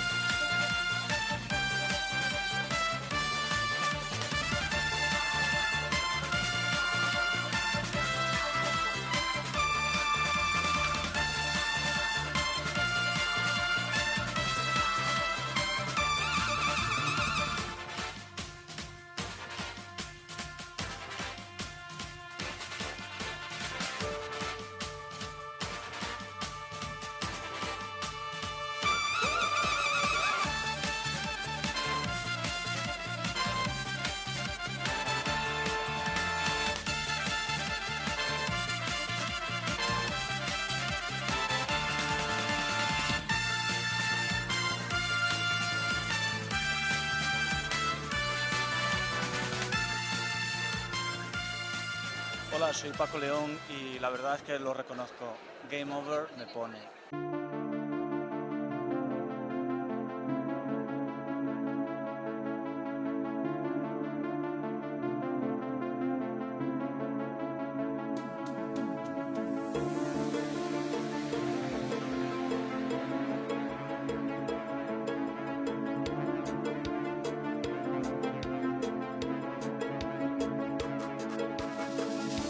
Hablando en series, donde Alex viene y nos habla muy en serie, muy en series, formato series, y de vez en cuando hablas de una de tus aficiones, eh, que generalmente hablamos siempre aquí de series, series de televisión, De una de tus aficiones, o sea, Detective Conan. Sí. Sí. Pero, pero hay una afición en concreto que, que pocas veces puedes tener ocasión de sacar en esta sección, pero me gusta siempre que la traes porque se nota mucho la pasión que hay detrás, que son las series de animación.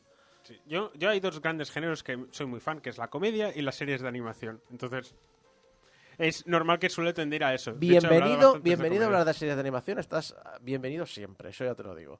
Sí, no, y de hecho, a- alguna de las que estoy hablando aquí podría haber hecho perfectamente una sección completa. Ah, pero vamos, a, he hecho un poco popurrí porque como llega el verano, queremos algo fresquito, tiempo libre, a veces a la hora del mediodía que hace mucho calor preferimos hacer una siesta o ver algo ligero. Sé que he traído series de animación un poco fresquitas, aunque no prometo que sean especialmente ligeras.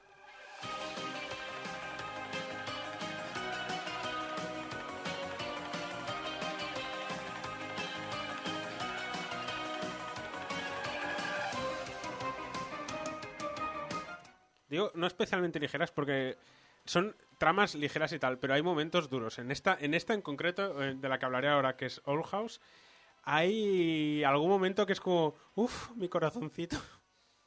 Ah, empezamos con Old House, que está disponible en Disney Plus. La podéis ver la primera temporada en Disney Plus. Plus.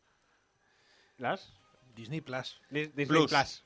Plus. Para mí es Plus de toda la vida. Plus es lo que le haces a los que, a los que dicen Disney Plus. Canal, Canal Plus y Disney Plus. Disney o sea, más. por mucho, por mucho que corporativamente Disney quiera que le digas Plus, es Plus. Es Plus. Sí, además, no puedes decir Disney y luego decir Plus. O sea, o dices Disney Plus o dices Disney Plus. He, he escuchado una, una nota de publicidad que dice Disney Plus ahora en Movistar Plus. Oficial, ¿eh? Oficial. ¡Bravo! ¡Bravo! Ay, por Dios. Coherencia. Eh, en ra- no, en realidad esto es coherente, porque corporativamente Disney quiere que se diga Plus, pero Movistar quiere que se diga Plus. No, sí. Entonces, obviamente, Sí. la persona que lo tiene que leer tiene que leerlo como corporativamente le diga. Pero seguramente. Pero co- eh, Lo que no dice- lo tu que no- consejo es corporativamente se llama en España Disney Plus. Exacto. Bueno, luego otra cosa es que Disney sean gilipollas, que ya lo sabemos, pero es lo que hay. Y tú ibas a hablarnos de esta serie. Sí. Ah, la, la primera la tenéis en Disney Plus. Plus. Ah, y la segunda se puede ver en otros canales más oscuros de internet. Porque de momento no está colgada, aunque la terminaron hace bastante, la segunda temporada. Bueno, la segunda temporada tiene como dos partes. Hicieron una primera parte. Luego, durante pandemia, empezaron a hacer la segunda, pero cuando empezaron a hacer la segunda parte ya les anunciaron que, le- que era en plan, tenéis que acabar la serie y tenéis que acabar la serie. Sí, pero es que Disney lo del tema de poner la serie de animación completa lo lleva muy mal, porque, por ejemplo, la serie de Enredados, que también está muy bien y trata temas bastante curiosos para lo que es, eh, solamente está la primera temporada de las tres. Sí, y tal- Anfibia está la primera, la- y esta también está la primera, es un poco raro. Sí, o sea, eh, no sé por qué las series de animación, curiosamente siendo Disney, tardan mucho en llegar a España. No sé si es un tema de que a lo mejor las emiten primero por Disney Channel, porque no estoy mirando Disney Channel, pero es que, Sí. aunque sea así, tardar tanto me parece como muy exagerado. ¿Están todas dobladas? ¿Puede ser que solo esté doblada primero? No, están todas. Se supone, que, se supone que sí, porque además es eso, las emite. O sea, en algún momento han llegado a televisión. Pato Aventuras ha estado emitiendo en televisión y yo he visto el doblaje. Me parece. O sea, Pato Aventuras tiene un problema. Y es que han cogido las voces originales de la serie de los 90 con la serie nueva y no pega nada porque los personajes no tienen nada que ver. Entonces las voces desentonan mucho. Pero aparte, pero Pato Aventuras está entera y tardaron siglos en hacer la última temporada en Disney Plus. Está entera la segunda temporada. Yo cuando entré hace no mucho no estaba todavía cuando me vi la primera. La segunda temporada, de- de- que es la Creo- de cu- cuando a Donald le meten el esto para que hable normal. A mí me suena Que la que es Don segunda. Cheadle. Magnífico. Creo que eh, ya estaba todo. Juraría que la última estaba, pero si no está, está la, se- está la, está la segunda. Recuerdo que estrenaron, cuando entre- entró la plataforma había solo una. Luego juraría que ya hubo la segunda y no sé si la tercera ya la han colgado, pero bueno, que han tardado mucho. El tema. Whole Ha- ah, Old House. Whole House. eh, Old House. Casa Búho. Casa Búho. Casa eh, Se come es- muy bien. es una, es, es una serie que bebe bastante de Gravity Falls. Y de hecho, las series de las que voy a hablar son hijas de Gravity Falls, porque tanto sus creadores como gran parte del equipo vienen de haber trabajado en Gravity Falls, que fue una serie que marcó mucho en Disney y que creó toda una escuela de series que ahora están terminando y ahora vendrán otro grupo de series que están influenciadas por las que ahora están terminando. Entonces, eh, Old House, Casa Búho, fue creada por Dana Terras, que era storyboard super- supervisor en Gravity Falls y directora de bastantes capítulos de Pato Aventuras, como hemos estado hablando. Ah, y de hecho es una de las responsables de que el personaje de Wavy en la nueva serie de Pato Aventuras tenga la personalidad que tiene un poco. Entonces, ella cuando estaba trabajando en estas otras series se sentía un poco atrapada a, a nivel artístico, en el sentido de que no estaba creando nada original, nada que ella estuviese tan motivada y decidió empezar a desarrollar un proyecto artístico con un pitch tan sencillo como una chica, una chica joven va a otro mundo a aprender magia de una vieja bruja. Que podría haber sido cualquier cosa, pero sale una cosa tan creepy, tan maravillosa y tan wholesome que es brutal. Porque es eh, la personalidad de Dana Terras creo que queda bastante impactada aquí. Es, es alguien que se nota que le gusta mucho el terror, que, que se nota mucho que le gusta el horror, pero a la vez es eh, como el cuquismo llevado al, al, al creepismo. O sea, todo junto en, en uno. O sea, es, es maravilloso en ese sentido. Es Visualmente que estoy intentando, es eh, muy innovadora. Estoy intentando fusionar Creo palabras, pero no me sale nada. ¿Cuquirismo? No, no sé.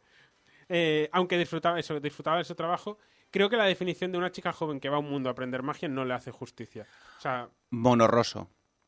monorroso. Es monorroso. Monorroso. Ah, Monorroso. Monorroso. Vale, sí.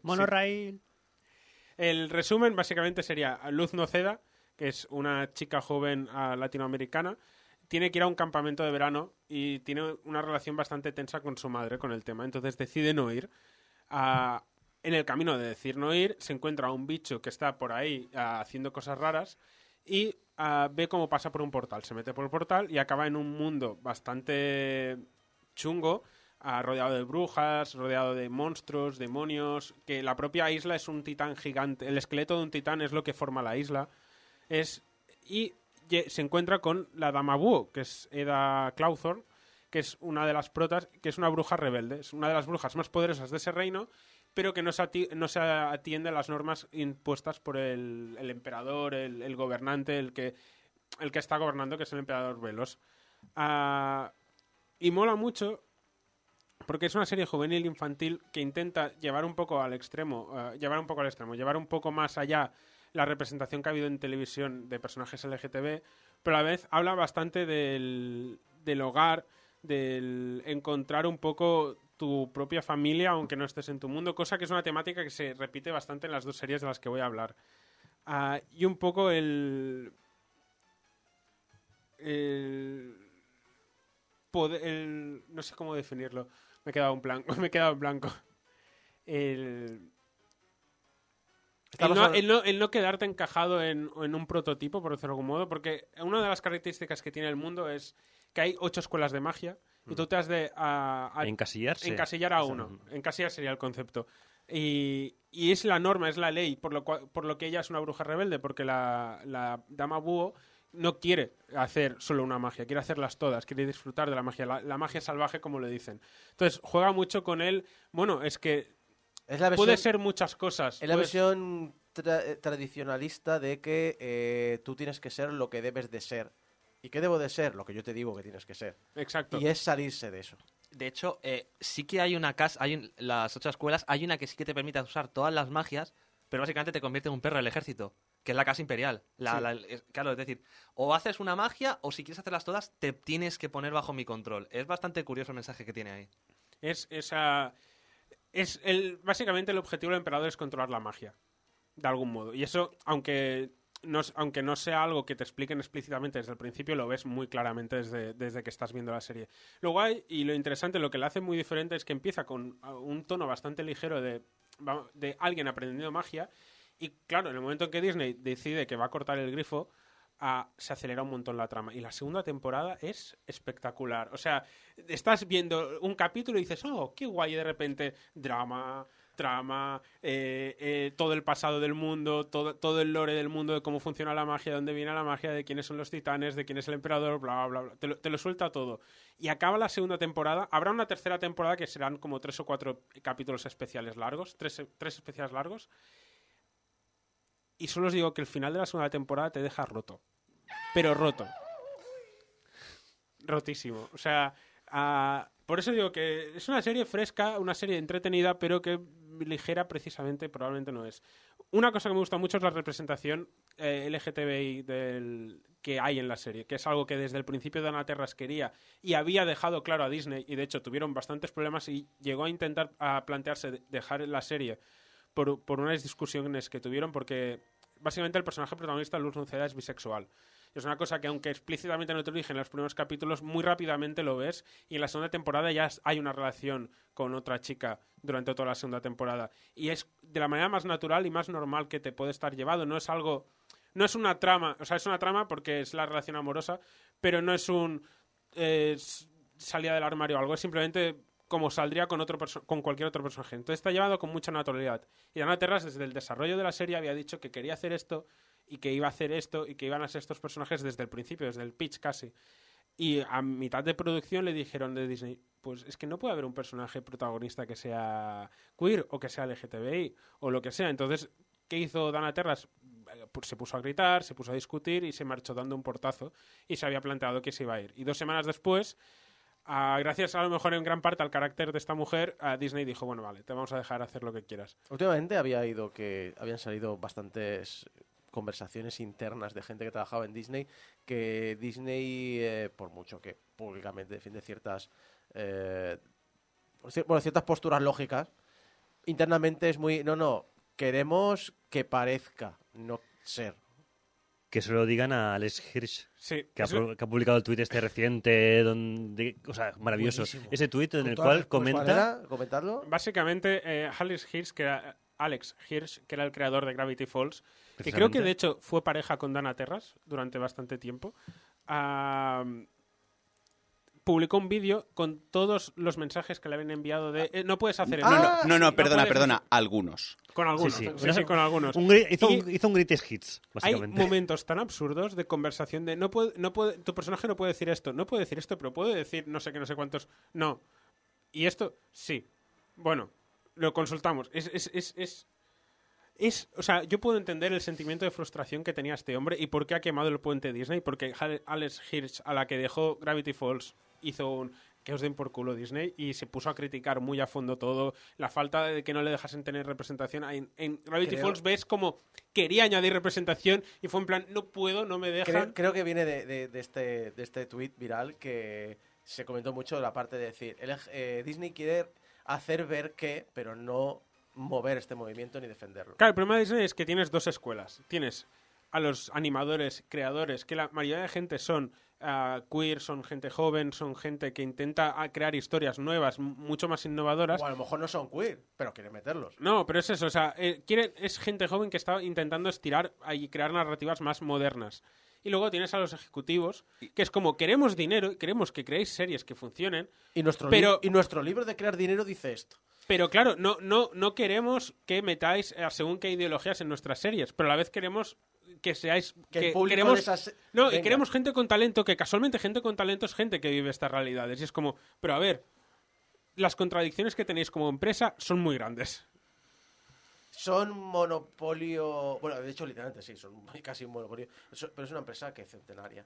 También, también hay que decir, o sea, no quiero romper, o sea, no me gusta romper una lanza a favor de Disney porque opino que son el mal, pero eh, Standards and Practice, que es como se llama la sección de los ejecutivos que se encargan de vigilar este tipo de cosas, hace esto no tanto porque haya una ideología de fondo de Disney, sino porque hay una ideología de fondo que permea todos los países a los que Disney tiene que distribuir este producto y eh, no es lo mismo distribuir, o sea, si es una película, Disney puede cortar cinco minutos para que se pueda emitir en Arabia Saudí y Rusia. Si es una serie, es mucho más complicado. Especialmente si eh, los temas van a permear la serie. Y sobre todo con las series infantiles hay mucha legislación que se nos escapa, que no es lo que se vive en Estados Unidos. Es la legislación de Estados Unidos, la legislación de Alemania, la legislación de España, la legislación de Arabia Saudí, la legislación de Rusia, la legislación de los países de África y de Sudamérica donde se va a distribuir esto. Y entonces el problema es que ellos tienen que hacer un mínimo común que sea de esto. Eh, yo siempre recordaré eh, Batman, la serie animada, eh, un dibujo que hizo eh, Tim... ¿Cómo se llamaba? Tim Sale. No, no, el, el Bruce Tim. Ah, Bruce Timm. Que hizo Bruce Tim sobre eh, todo lo que Warner no permitía, o sea, porque Warner también tiene un standard and practice, ¿vale? Y hizo una ilustración de todo lo que no puedo poner eh, en la serie. Salían besos, cristales rotos, drogas, pistolas de verdad, y aún así, Batman es una serie aceptable.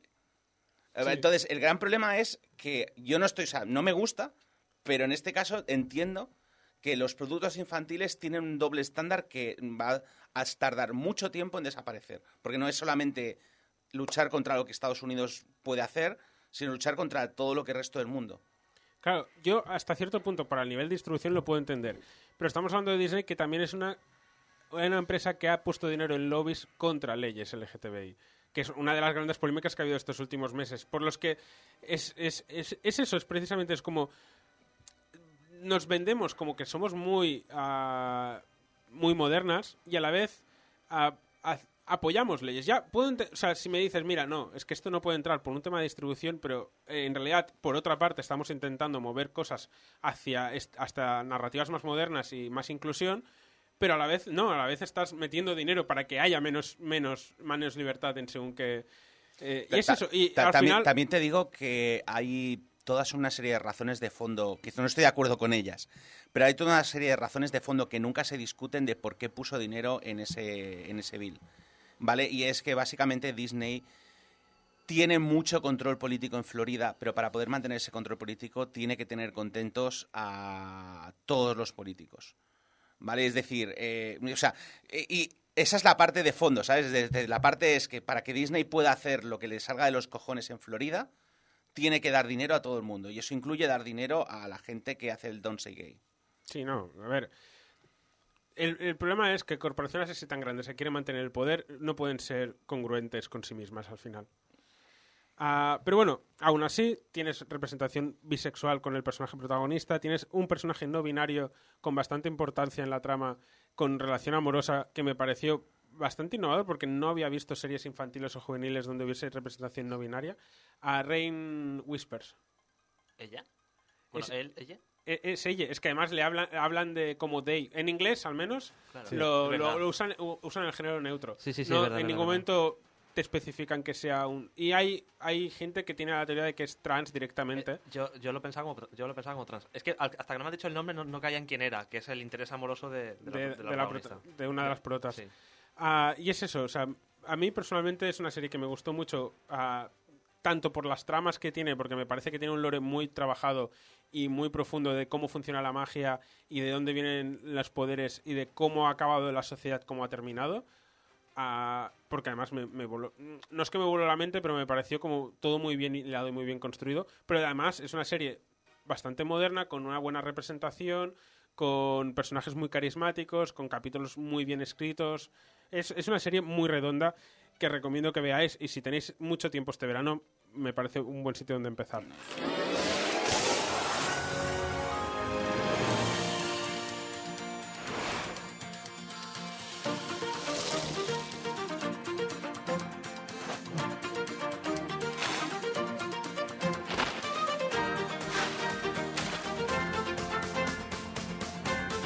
Y ahora voy a hablar de Amphibia, creada por Matt Braley, ah, que también está disponible en Disney Plus. También solo una temporada, el resto las podéis buscar por canales más oscuros. Esta sí que terminó en un principio como pensaban, aunque ah, terminó, ha terminado este año con su tercera temporada. Y en un principio era el final que ellos querían y con el margen que han tenido. O sea, Disney aquí sí que les dio más pie a terminar. Sí que es verdad que las series de Disney no suelen durar mucho más de dos, tres temporadas, aunque hay algunas más largas. Gravity Falls duró dos temporadas y Owl House seguramente si se hubiesen dejado habría durado dos temporadas, pero dos temporadas bien, no lo que han hecho ahora, que será... Una y media, ¿no? Que no, perdón, tres temporadas y no lo de ahora, que es dos y tres especiales. Pero bueno, Gravity Falls está creada por Matt Braley, que es un chico, bueno, es un, eh, un americano con influencias tailandesas porque su familia es de Tailandia. Ah, y es también hija de Gravity Falls, con bastante más, quizás con una conexión más directa con Gravity Falls, porque Matt Braley fue artista en la serie, pero también fue director y fue uno de los primeros a los que Alex Hirsch le hizo un pitch a la serie. Que aunque, de hecho, Matt Braley y Alex Hirsch estudiaron en la misma escuela, no estudiaron juntos, pero Braley ya había visto cortos anteriores y uno de los cortos en los que estaba basado Gravity Falls. Y se conocieron en diferentes eh, reuniones de alumnos, o no recuerdo muy bien cómo se conocieron, pero se conocieron, le hizo un pitch de la serie Alex Chris y le vendió la serie completamente a le vendió la serie completamente a, Matt Bradley. Matt Bradley fue director de la serie y mientras estaba haciendo la serie, como ya sucedió en- con Old House, desarrolló el concepto de la serie de, de, de Amphibia, basado un poco en sus viajes que hacía a Tailandia cuando era joven. La protagonista de la serie es Ann Bun Choi, que es una chica eh, Thai americana. No sabe traducir el concepto al castellano, era Thai American. En Tailandesa castellano no sé si americana. sería tailandesa americana, pero es que me suena como muy largo. ah, que acaba atrapada en otro mundo. Una de hecho, perdona, tailandesa estadounidense. Eso. Tenemos que dejar de perpetuar la idea de que los americanos son los únicos habitantes de ese continente. tailandesa ah, estadounidense y acaba atrapada en otro mundo, un mundo gobernado por ranas, sapos, salamandras, básicamente anfibios varios. Son series muy De ahí Sekai, viene- ¿eh? Sí, estas dos series son muy Isekai. ah, y es, es el género, de, de hecho son muy intercambiables. Lo hablaba con Tony un día, cuando él empezó a ver Anfibia, yo estaba viendo Old House, y él estaba en plan, es que estoy viendo Anfibia porque Old House es básicamente Anfibia también. Y, y son, bastante, son intercambiables en el sentido de que es una persona que va a otro mundo y tiene que descubrirse a sí misma, etcétera, etcétera. Pero a nivel trama son bastante diferentes, creo yo. Sí, no, y de hecho si coges la tercera en Discordia, puedes coger Star contra las fuerzas del mal, que entras perfectamente también en el género Isekai, con protagonistas también. De hecho, Star, eh, Amphibia y, y All House son las tres series que más o menos empezaron a la vez y tramas similares y buah, están muy Yo bien. Star la tengo que ver, no está en esta lista básicamente porque es la tercera que no he podido ver aún. Porque Old House y Amphibia la estoy terminando ahora, la última temporada. Y Old House es la que he visto del tirón en, en casi una semana, la, la vimos yo y mi pareja. Ah, el tema es eso, acaba en un mundo gobernado por sa- ah, sapos, salamandras, por anfibios varios. Y está basado un poco en la infancia de Matt Bradley cuando ah, él, siendo de Estados Unidos, viajaba a Tailandia a visitar a su familia, que era, llegaba a un mundo que era muy diferente a la cultura que estaba acostumbrado, pero que cuando acababa el verano o acababa el viaje nunca quería volver. Y es un poco la experiencia que tiene en Bunchui. Bradley ah, habla al final en esta serie de como es una serie ligera que habla un poco de encajar en un sitio muy diferente al tuyo, encontrar a tu familia más allá de la familia de sangre. Ella, Anne Bunchui, llega y acaba adoptada por una familia de sapos con la que acaba relación de amistad y una relación tan cercana que básicamente el, el padre, el abuelo de la familia, porque es un abuelo y, dos, y, Dios, y sus dos nietos, porque los padres murieron, acaba siendo como el padre un poco de, de, de Anne en ese mundo. Y algo que es una serie que cada capítulo son 20 minutos, pero en realidad son dos historias de 10 minutos. Es muy ligera, se puede ir viendo. Te la, bebes muy rápido y empiezan con capítulos muy de, bueno, pues hoy vamos a la piscina, hoy vamos a no sé qué. Súper así. Y, igual que Old House, cuando llegas al final de la temporada, de repente te sueltan el bombazo a nivel trama de los pers- otros personajes que hay por ahí y de las intenciones oscuras de algunos personajes que es como, pero que yo estaba viendo una serie sobre ranas haciendo cosas. ¿Por qué me metéis este drama? ¿Por qué me hacéis llorar?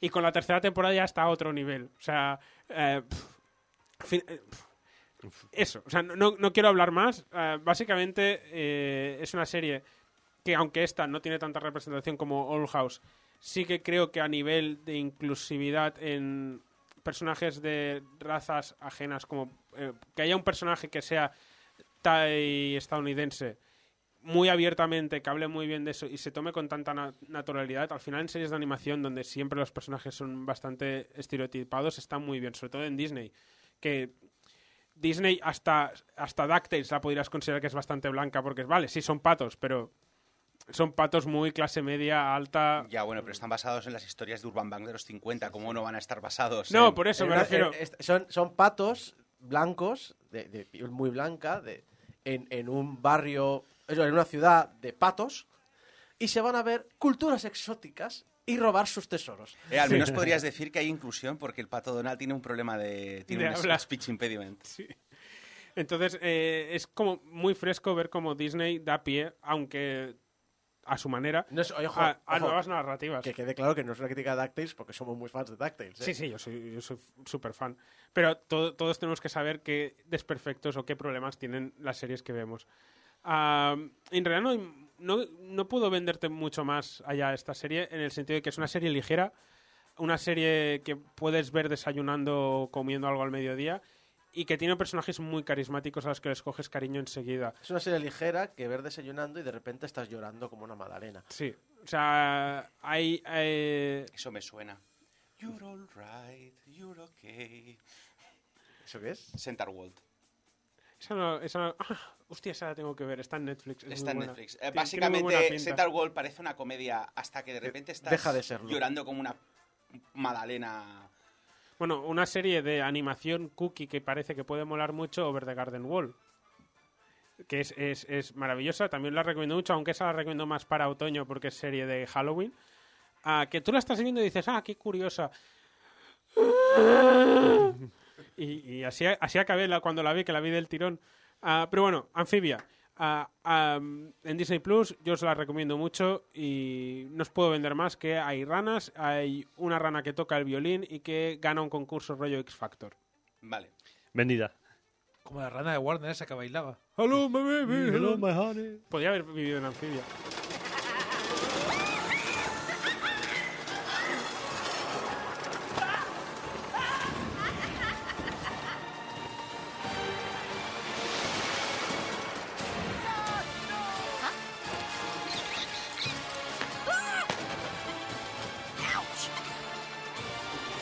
Esta serie en realidad la he visto hace tres días, pero me moló tanto porque no me esperaba nada de ella que dije, bueno, voy a tener que meterla aunque sea hacia el final y aunque sea muy rápido. Hablando de representación, esta serie tiene toda la representación que no ha tenido Disney en, en 30 años. O sea, un protagonista trans, una persona con ansiedad y personajes de diferentes razas y etnias en, una, en un parque donde suceden cosas sobrenaturales. O sea, eh, creo que hablando con, con Fran y Tony, la definimos un poco como Gravity Falls, pero le falta el presupuesto para tener una buena animación, porque es una serie que notas que le falta un poco de, de presupuesto detrás. Pero es, es, es Gravity Falls si a Alex Hayes le hubiesen dejado hacer todo lo que hubiese querido. Pero tiene perretes. Bueno, tiene pugs. Tiene un, Bueno, perro, tiene un perro llamado Puxley, Puxley. que en, en- creo que en castellano lo han doblado como Boniato, creo. Ah, pues mira, no es, no es mala traducción, porque al final es lo que Ah, viene siendo. Y es, es eso, o sea, es una serie donde los dos, dos protagonistas acaban en un parque de atracciones dedicado a una figura ah, parecida a una especie de Dolly Parton pasada de vueltas, súper exagerada, que lleva como 40 años haciendo un montón de películas y hay un parque de atracciones dedicado a ella. Acaban ahí Norma, que es una fan absoluta de ella y quiere trabajar en el parque, y Barney, que acaba de huir de su casa y necesita un trabajo y un sitio donde vivir. Acaban ahí, se conocen y consiguen un trabajo no de la manera a lo mejor más adecuada, pero consiguen un trabajo y se dedican a trabajar en el parque y acabar con problemas paranormales que suceden en el parque. ¿Por qué? Porque en el primer capítulo un demonio posee al perro de Barney. Ah, consiguen exorcizar un poco al demonio, pero Barney se queda con la capacidad de hablar y con poderes mágicos. Se convierte en una especie de perro warlock ah, con poderes mágicos y habla, que es, es- el mejor personaje. Pugsley es, es precioso. Una cosa que tiene esta serie es muchos musicales. Porque, por ejemplo, lo que estamos hablando, escuchando de fondo es la posesión del perro, Es que es cantada. No exactamente. O sea, Ah, yo esto, pensaba que sí. o sea, esto, esta canción es parte de un capítulo que es hacia el final de la serie, que es un capítulo 100% musical, que es maravilloso. O sea, es espectacular. Además, la música de este capítulo en concreto es muy es buena. Sí, sí, es sí. muy buena. Me ha gustado mucho la banda sonora de, este- de, este- de esta serie. No, yo decía, un, un perro que habla y es mágico es el, el típico companion de anime. Sí, es, o, es- o de un JRPG, ¿sabes? Sí, sí. Tiene un punto así de. Se nota la- que beben un poco de anime y de, y de otras series. Ah, Deten está basada en unos cómics que sacó el mismo creador de la serie, que a su vez está basada en, eh, en un corto que sacaron en Channel Federator, un canal de YouTube dedicado a animación. Creo que en el 2013 2014 salió el corto. Que esto, el corto, no tiene nada que ver con la serie. Salen los personajes con nombres parecidos, pero poco más. Luego sacó esta serie de cómics y luego Netflix compró para hacer la serie. Inicialmente no sé si iba a hacer en otro sitio y la compró Netflix o cómo fue el tema, pero hubo, problemas en la producción y al final acabó en Netflix. Ah, pero es una serie, ¿qué es eso? Ya de por sí las tramas moran mucho. Es un parque de atracciones que suceden cosas paranormales. Que hay un ascensor que te lleva tanto al cielo como al infierno. Y hay un demonio que está atrapado, que su intención es quiero volver al infierno. Es un demonio que lleva toda su vida en, en la tierra y no encuentra que la tierra sea su hogar. Y la lía parda para intentar ir. Acaba siendo colega de los protas. Esto sucede en el primer capítulo. Y al final las tramas eh, se desarrollan un poco en lo que va sucediendo en el parque, hasta que al final hay toda una trama de por qué está sucediendo todo esto, de dónde viene todo esto, qué, qué está pasando. Pero entre medias tienes capítulos maravillosos que te hablan del viaje como persona, no del viaje como persona trans del prota, de Barney, sino de lo que ha supuesto para él, de por qué está ahí, de sí, y lo tratan con mucha delicadeza y muy bien, pero sin cortarse un pelo. Y, la- y hay una escena en concreto que te enseñan el por qué ha huido, que no te dicen exactamente qué ha sucedido, en el sentido de que es, es a raíz de una conversación y en un momento te dicen qué se dice en esa conversación, pero te queda claro. Te queda claro por las reacciones y por cómo está animado y por cómo está hablado. Hay, toda una conversación en Proxy en la que están hablando de postres, que no están hablando, bueno, no sé si eran postres, pero era una conversación de Barney con sus padres y, y no están hablando de eso, pero están, están discutiendo. Y es muy bonita porque como está su hermano ahí, está... Pero, pero que podemos pedir otro postre, porque estáis suscritos por los postres no tiene nada que ver. Está muy bien escrita. Hay un capítulo dedicado a la ansiedad social de una de las protas, que está muy bien hecho y que en la animación da mucho juego, sobre todo hacia, hacia el final del capítulo. La animación está muy bien hecha para representar esa ansiedad que tiene. Y está muy bien llevado y a nivel guion es, es espectacular.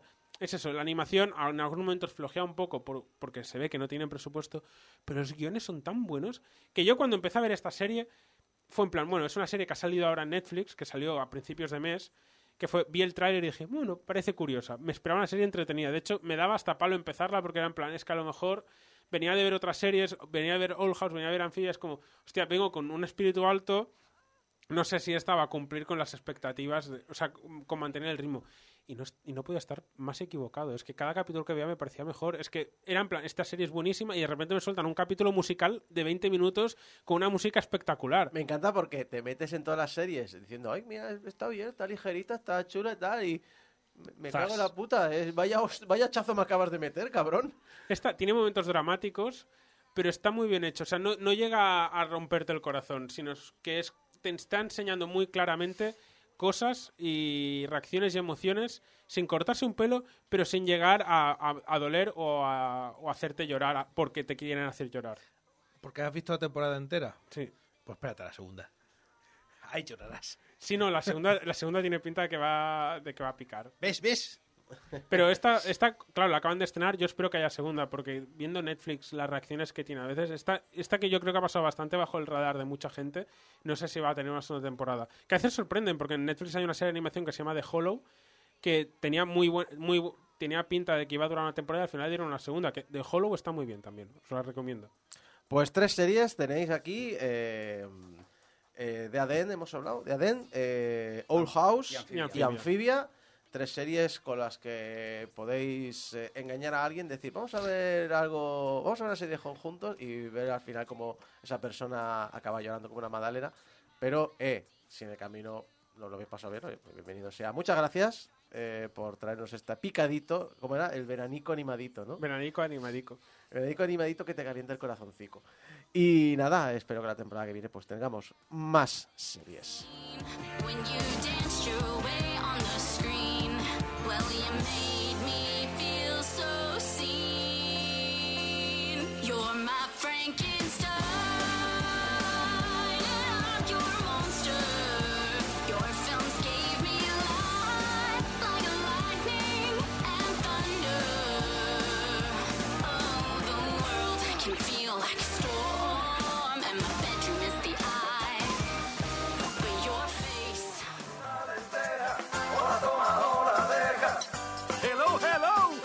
Está escuchando la radio que hace la ciudad bailar y sudar. Sacude la ropa. Esta canción está preparada para las mujeres. Es Radio Espantoso.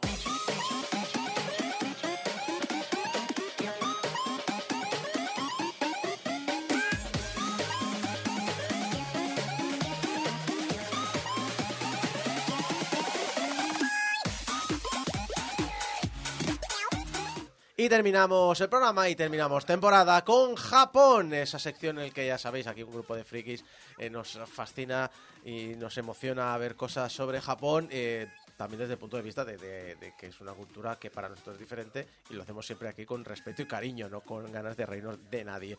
Pero este Japón es especial porque tenemos el final, el final de la historia del hombre que se llevó todo el dinero del cheque cómic de su pueblo. Por fin, por fin, tenemos la última temporada. Y eso lo veréis al final de la sección de hoy. Vamos a No, empezar con otros lo quiero- temas. lo quiero ya. teaser. ¡Arr!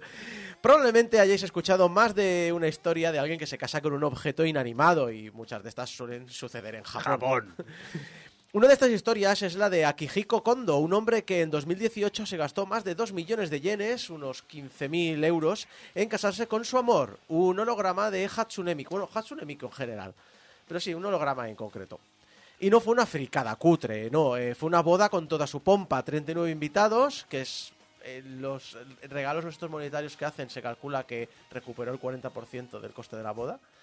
Y eh, en una ceremonia tradicional que tardó medio año en planificarse junto con planificadores de boda profesionales.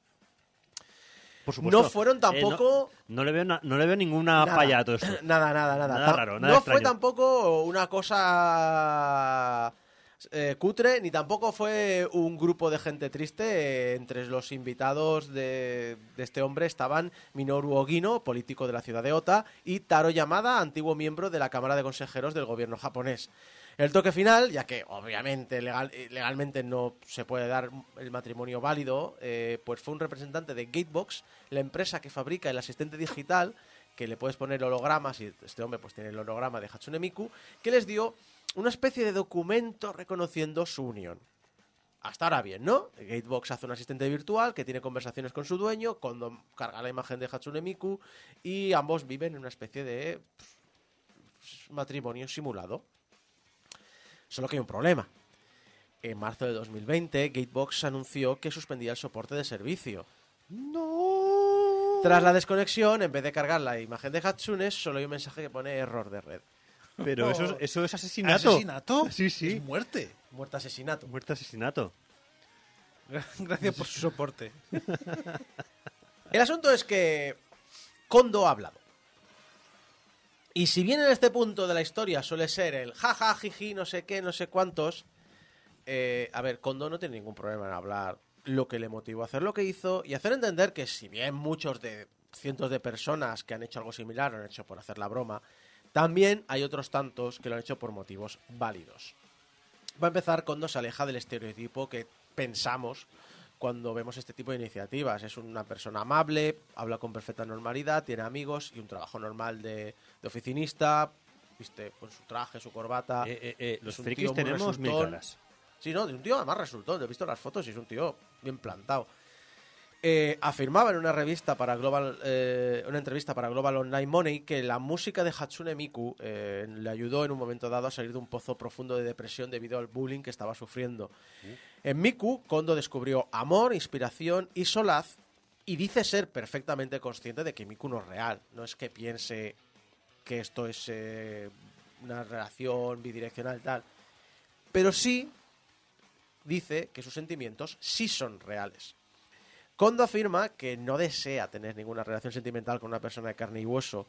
Cree que hay una ola de gente que se identifica como fictosexuales y es por eso que quiso hacer de esto una boda pública y ha hablado con numerosos medios de comunicación al respecto de su experiencia. Quiere enseñar que hay más gente como él en el mercado y que con los avances en inteligencia sintética y robótica que les permiten tener una interacción más real con estos personajes de ficción, pues bueno, que, que- que es eh, que la gente pues debería entender que sí, que se puede crear un mercado y, una- y cubrir unas necesidades para estas personas. Asegura que esto no es un movimiento político, sino una manera de que la gente les conozca y simplemente respete los diferentes modos de vida que tienen las diferentes personas.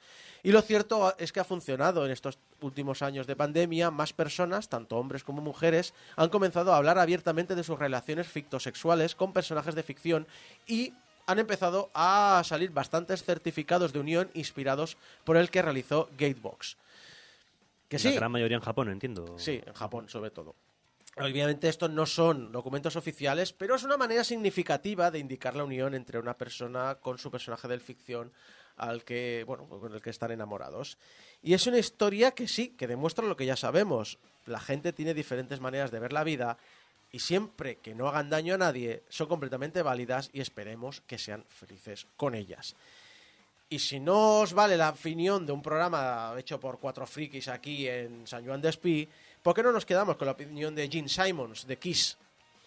Que acompañando la foto de la pareja escribió, no importa si entiendes esta relación, solo importa si este otaku es feliz. Que tenga buena suerte. Eh, eh, que me, encan- me encanta que Jane Simmons eh, opine esto, pero no me, parece, no me puede parecer más random que a este tema opine el cantante de Kiss. Sí. O sea, Creo que es bajista. o creo. bajista, o no, no sé, realmente uno de los Kiss. Uno de los Kiss. O sea, no por eh, que deba o no deba, sino porque me parece como un dato muy random, ¿no? O sea, Sí, sí, es como, no sé. Es, bueno, es- eh, muy es fantástico, pero me parece también maravilloso que desde el otro lado del charco haya más gente que vaya opinando cosas así. Por cierto, ¿recordad la historia sobre la pérdida de dos disquetes con información de ciudadanos por la parte de la policía de Tokio? Bueno, ¿Os acordáis que hablamos de que la administración pública empeza- eh, todavía usaba disquetes o cómo se hizo una transferencia bancaria llevando discos al banco? yo es que quiero saber lo que pasó con el del COVID, pero bueno, dale. Ambas cosas eh, os las habíamos comentado el tema de los disquetes en la última sección de Japón. Pues precisamente en el Discord de Game Over, recordar en discord.portalgameover.com, si no Sí, recuerdo mal. sí, sí, sí. Lo tenéis, acceder. si escucháis YouTube, lo tenéis en, eh, enlazado en y somos 500 retas. Y si no, en discord.portalgameover.com o en la web de portalgameover.com lo tenéis ahí. Pues NQ78 me ha pasado una historia que luego también he encontrado por otros lados sobre una pérdida de información, pero esta más moderna. Ya, ya esta ya es de pleno siglo XXI, Administración Pública Japonesa, siglo XXI, Japón. La ciudad de Nagasaki se encontraba preparando el pagar unas ayudas para hogares exentos de pagar el impuesto de residencia. Para conseguir determinar cuáles de los 460.000 ciudadanos de Nagasaki podían solicitar dicha ayuda, el ayuntamiento subcontrató la tarea a una empresa informática cercana. El 23 de junio, la empresa publicó una disculpa pública por la pérdida de información de los 460.000 ciudadanos. Se había perdido el Yumin Kihon Daicho, que es el registro que incluye el nombre, la fecha de nacimiento, la dirección y toda la información relevante a los impuestos de todos los residentes de la ciudad. ¿Pero cómo pasó esto? ¿Pero esto ¿Cómo? no estaba digitalizado? ¿Hackers? ¿Gusanos? ¿Crackers? ¿Virus? Retrocedamos un poco en el tiempo. Dos días antes del anuncio, el 21 de junio, uno de los contratistas hizo una copia del censo en una memoria USB y se llevó y se lo llevó este USB a las memorias centrales, a las- perdón, a las memorias centrales, a las oficinas centrales para trabajar desde allí. Esto dicen además que se lo hizo sin permiso. Una vez que las oficinas centrales terminó y trabajó, hizo todo el trabajo y terminó, guardó el stick USB en su bolsa sin borrar y se fue para casa. Pasó antes por un restaurante a cenar y al llegar a casa se dio cuenta que faltaba su bolsa y el USB, obviamente. Al día siguiente lo comunicó a la ciudad y a la policía, pero os diréis, vale, un momento, si al llegar a casa te has dado cuenta de esto, ¿por qué lo comunicas al día siguiente? Volvamos a hablar de esa cena. Porque la cena bebió un poquito. Un poquito mucho. Claro, en Japón. Qué raro. Un poco demasiado. Igual no dejó ni el agua de los cericeros, ¿no? Vamos, que regresando a casa se quedó soba en la calle. El 24 de junio se recuperó la bolsa junto con el stick sin que faltase nada de su interior. Estaba en un apartamento por el que recuerda haber pasado por delante. Y mira, yo, si lo de quedarse sobado en medio de la calle, todo sopa, y no pierdas Nada. absolutamente nada, no os habla de la seguridad civil en Japón, ya no sé qué queréis que os diga. Ahora, lo de seguir trabajando con disquetes, con memorias USB y polleces, es- Pero a mí me flipa que hicieron una copia del censo, pero se llevó el censo. se llevó el censo a la oficina para trabajar pero- y luego se llevó el censo a casa. Pero duplícalo algo, ¿cómo, te, ¿cómo borras el original? ¿Melón? No, pero no es tanto el problema de que tengan una copia. Tienen una copia. Aunque dicen si lo han perdido, han perdido una copia que está en el mercado. De hecho, al día siguiente, en una, en una web de estas de compra y venta de segunda Ah, mano. el hecho de que podía estar por ahí Claro, públicamente es dando decir, vueltas. claro, Vale, son vale, vale, información vale, privada y fiscal de 460.000 ciudadanos. Al día siguiente apareció en una web de estas rollo Wallapop una foto de un stick random con- decía que era el Afonso, eh, la foto, era el censo y lo vendía por 460.000 no sé qué yenes, que era el número de habitantes en 2015 de la ciudad. Era una broma, abajo ponía que era ficción, pero Venga, Poquinar todos un... la bromita estaba ahí. Vale, yo mm, os diréis que eso, bueno, estas cosas suelen pasar cuando son solo cosas gubernamentales. Aquí si hablamos de la mm, administración pública también lo pensamos, ¿no? Son pues, o es seguridad o que más vale malo conocido o que son infraestructuras más complejas y por lo tanto es mucho más difícil reemplazarlo. Pues vamos a hablar algo que nos gusta mucho aquí, aprovechando la banda sonora que me has puesto de fondo, que estoy viendo el Bakamitai. Además, para que lo puedas cantar tú. si La quieres. Yakuza. Yakuza. Exacto. ¿Sabéis la saga Yakuza, los que jugáis a la saga Yakuza, que todos los Yakuza usan smartphones? Pues es mentira. En parte, en parte es Bueno, mentira. a ver. Algunos sí, otros no. Supongo. O yo vamos, sé. vamos a ver una cosa. Bueno, elabora, elabora. Eh, vamos a elaborar. En Japón, las empresas de telecomunicaciones han cortado ya su servicio 3G o lo van a hacer ya. Lo van a hacer muy en breve. Y los yakuzas de cierta edad tienen problemas porque sus teléfonos son 3G. Son pre-smartphone. Los Vaya, móviles vaya. de toda la vida, vamos. Y no los usan porque sean vejestorios que no entienden la tecnología moderna, ¿no? De hecho, es más, podrían seguir usando teléfonos antiguos con tecnología 4G. Pero es que no pueden. Y no pueden porque el asunto tiene miga legal. En 2011... Están pillados por la tecnología, literalmente. Exacto. En 2011 los gobiernos de las prefecturas japonesas aprobaron las ordenanzas para la exclusión del crimen organizado. Esta ordenanza prohíbe a las empresas del país hacer negocios con miembros de la Yakuza. Los contratos de telefonía móvil incluyen una cláusula donde los firmantes aseguran no formar parte de dichos grupos. Y os preguntaréis, a ver, son criminales, son asesinos, violadores, son mafiosos... eh, Y, y cantan estas canciones. Exacto. Así que la pregunta es lógica. ¿Es una cláusula que más da? ¿Por qué no mentir? Bueno, porque eso implica fraude. Bueno, Y pero, cuando son, mien- pero, tío, son, son delincuentes. Sí, pero cuando miembros bien situados de grupos criminales cometen fraude, aunque sea por un motivo tan tonto como este, les permite ser arrestados. Y al ser arrestados por fraude, la policía tiene una excusa legal para poder investigar sus negocios. Y no es que... Y no me vale lo de que no, pero es que no lo he firmado yo, lo ha firmado fulanito. No, porque al haber hecho fulanito un contrato para un servicio que no va para él, sino para una tercera persona, se sigue considerando fraude y acaba con el mismo resultado. En 2017, la cabeza de la familia Kobe Yamaguchi fue arrestado junto con una cómplice por fraude al conspirar para conseguir un nuevo teléfono. El cargo en sí no es gran cosa, no es que realmente la pena fuera especialmente grande, pero esto permitió a la policía entrar en las oficinas Claro. de la familia Yakuza e investigar a otros miembros de dicha familia. En, 2010 en 2020, otro Yakuza fue detenido en Hokkaido por un contrato firmado en 2018. Y, aunque tampoco tiene, esto no tiene que ver con con los teléfonos móviles, pero sí con esta ordenanza, Otro yakuza fue arrestado al firmar un contrato de trabajo a tiempo parcial en una oficina de correos de Kasugai en 2019. Fue detenido al cobrar y eh, obviamente estaba cobrando ilegalmente un dinero que no podía cobrar. Y te extrañas de que, de que Kiryu, cuando vaya a utilizar el ordenador, utilice los, los- solamente los dos de dos índices, ¿no? Por eso los veteranos que tienen firmados contratos antes de 2011 intentan agarrarse a ellos durante el máximo tiempo posible. Los yakuzas más jóvenes que obtuvieron, su contrato antes de formar parte de la familia sí que pueden tener acceso a estos móviles más modernos, pero tarde o temprano la tecnología cambiará y el problema va a ser el mismo para ellos. Así que los yaguzas más viejos van con. No, no enseñan el móvil, lo tiene escondido. Tiene el móvil de concha este. Claro, porque el, que, lo, enseña- el que lo saca para nada es un parguela. Entonces, Ah, no. Antes, antes sabías si era un yakuza porque, se, porque tenía un dedo cortado. Luego sabías que era un yakuza porque tenía tatuajes. Ahora sabes que es un yakuza porque tiene un teléfono de Porque tiene un concha. 3310. Pe- Pero la cuestión es, ¿quién, ¿quién es el que se está denunciando por fraude? ¿El gobierno o sus propios compañeros? Porque eso no me queda claro. Digo, ¿cómo sabes que está mintiendo? Bueno, eh, en, en parte es fácil, porque obviamente, obviamente un yakuza de baja, del nivel más bajo, no, no va a estar tan investigado.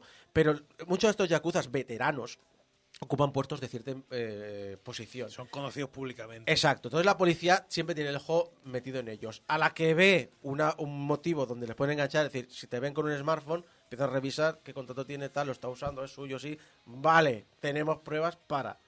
No creo tanto que les denuncien de esto como que son gente que ya de por sí está siendo controlada por Vale, la vale, policía. Y hay otras personas que también se aprovechan de- del sistema, pero de forma legal. Quizá no moral, pero legal lo es. Durante la pandemia, varias ciudades crearon sistemas para promocionar y estimular la economía, y uno de estos eran libros de cupones regalo, que valían menos que sus contenidos. La ciudad de Saiki hizo los suyos, y por 10.000 yenes recibías cupones por valor de 13.000. Como es un sistema muy jugoso, obviamente, eh, la iniciativa estaba limitada a tres libros por hogar que se enviaban por correo postal. Sin embargo, Saiki sobreestimó la demanda, así que de los 60.000 libros suministrados, pues se quedaron sin vender 24.000. Así que subcontrataron a una compañía el poder venderlos directamente en una oficina. Claro, aquí no había registro, por lo que podías ir diferentes días. De hecho, mucha gente empezó a decir que yo voy diferentes días, compro libros, nadie me dice nada, como nadie se acuerda de mí de a cabo de un día o dos, sigo comprando libros. No había manera de forzar este control, así que eh, la compañía le dijo a sus empleados, mirad, cuando os pidan libros, lo que os pidan, se lo dais y ya está.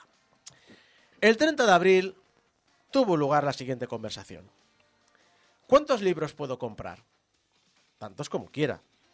¿Está bien 4,4 millones de yenes? Sí, está Bueno, bien. Está bien, sí. Aquí tienes, quiero comprarme un coche.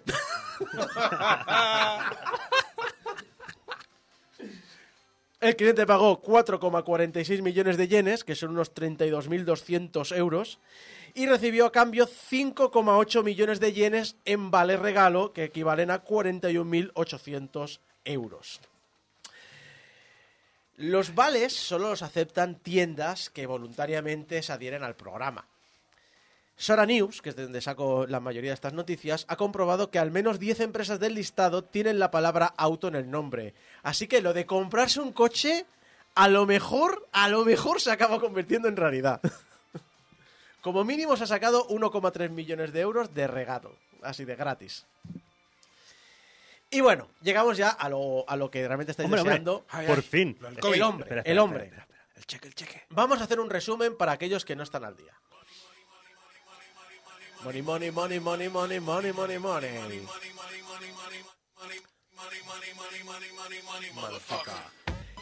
Sotaguchi, residente de la ciudad de Abu, fue uno de las eh, personas que pidió eh, la ayuda por el cheque COVID a su ciudad y de repente en su cuenta aparecieron 46 millones de yenes que equivalían a todos los cheques que el ayuntamiento había ingresado a todos los ciudadanos que lo habían solicitado y podían eh, acceder a él. Fue un error del banco que entendió que la primera cuenta era una cuenta proxy a la cual repartir el resto de, de dinero.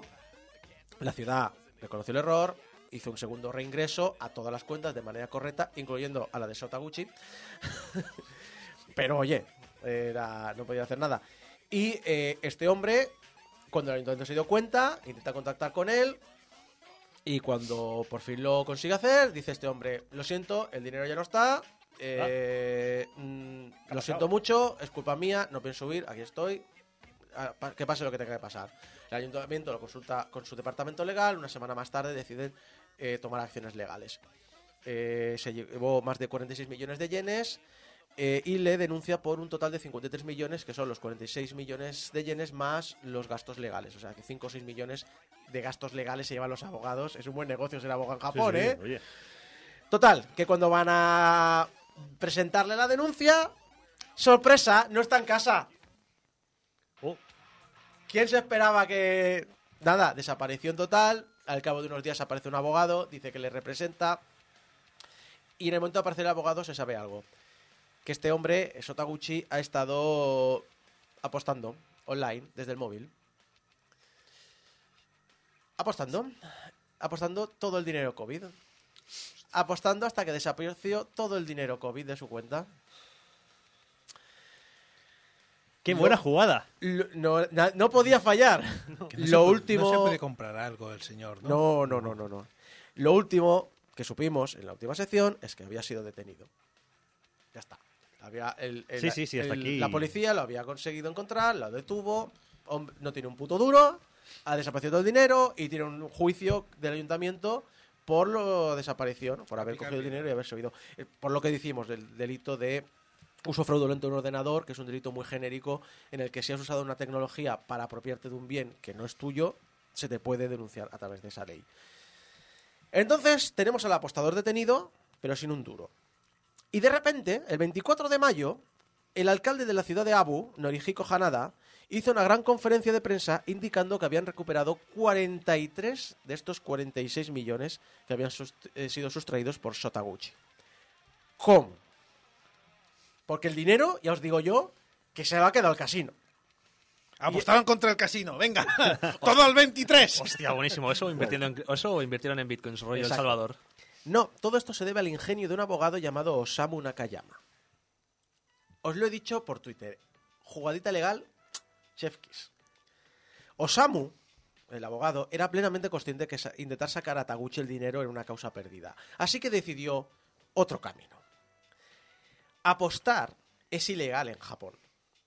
No se puede eh, eh, apostar. No hay casinos que te acepten dinero para apostar. Están los famosos eh, pachincos. Los que pachincos. Ganas regalos.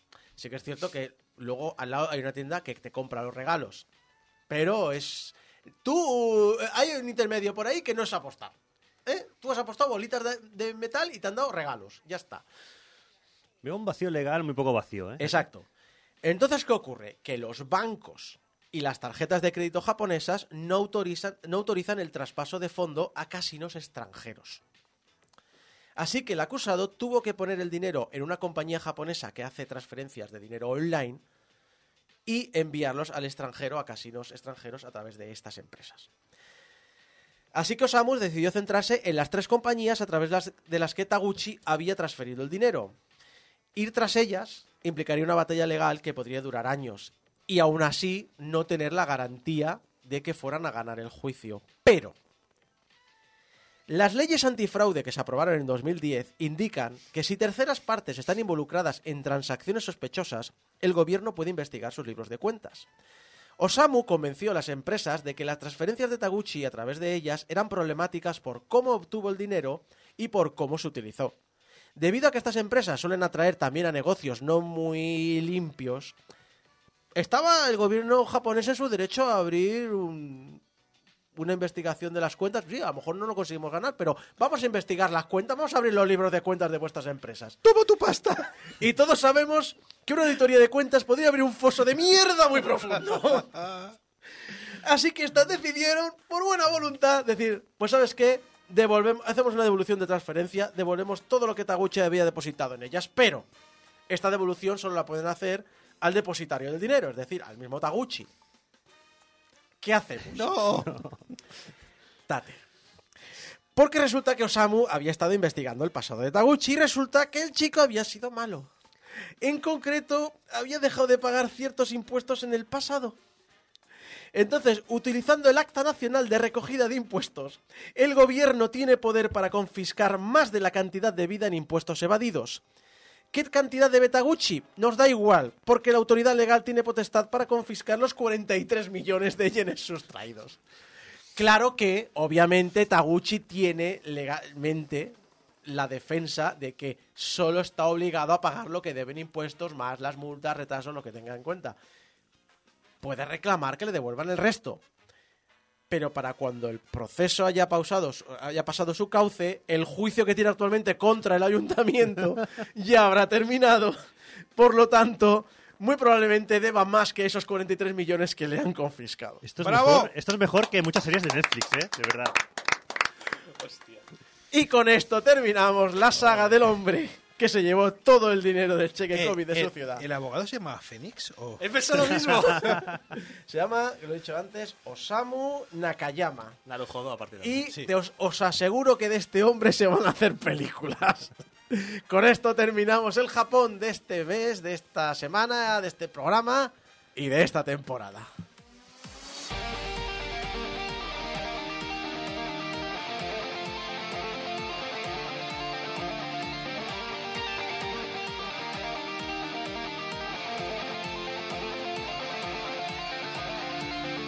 Y llegamos al final de este programa 753, el final de la temporada 22.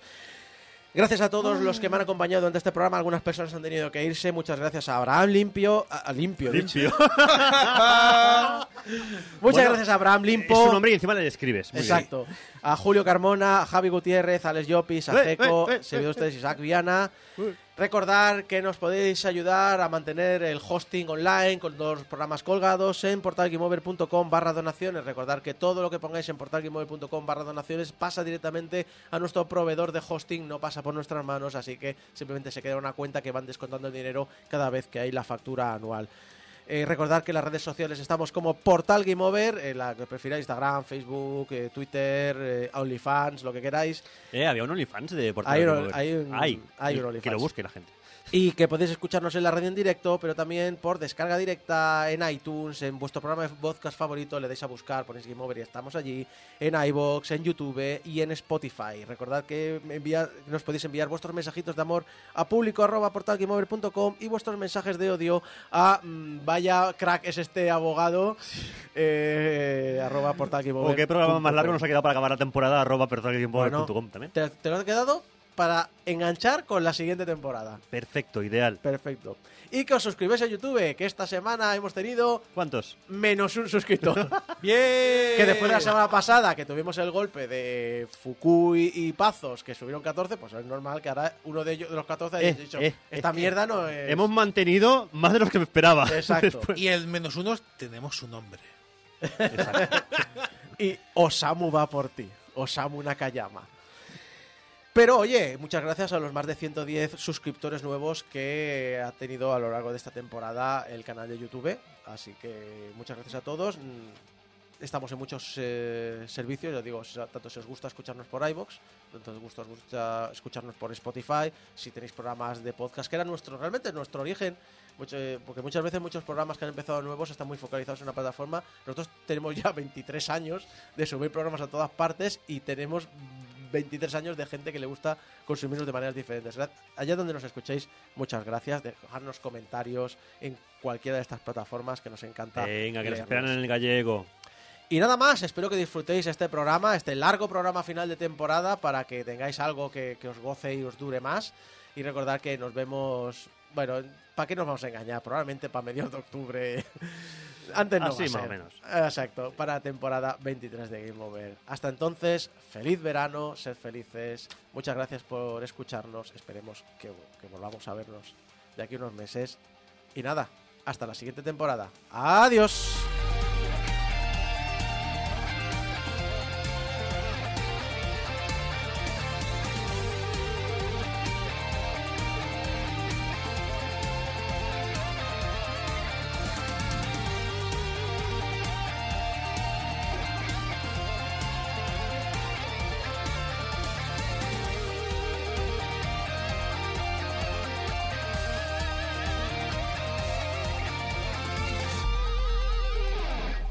Has hecho bien en venir, porque has visto algunas cosas, chaval, que no vas a ver en ningún otro sitio. Y tú que te lo querías perder.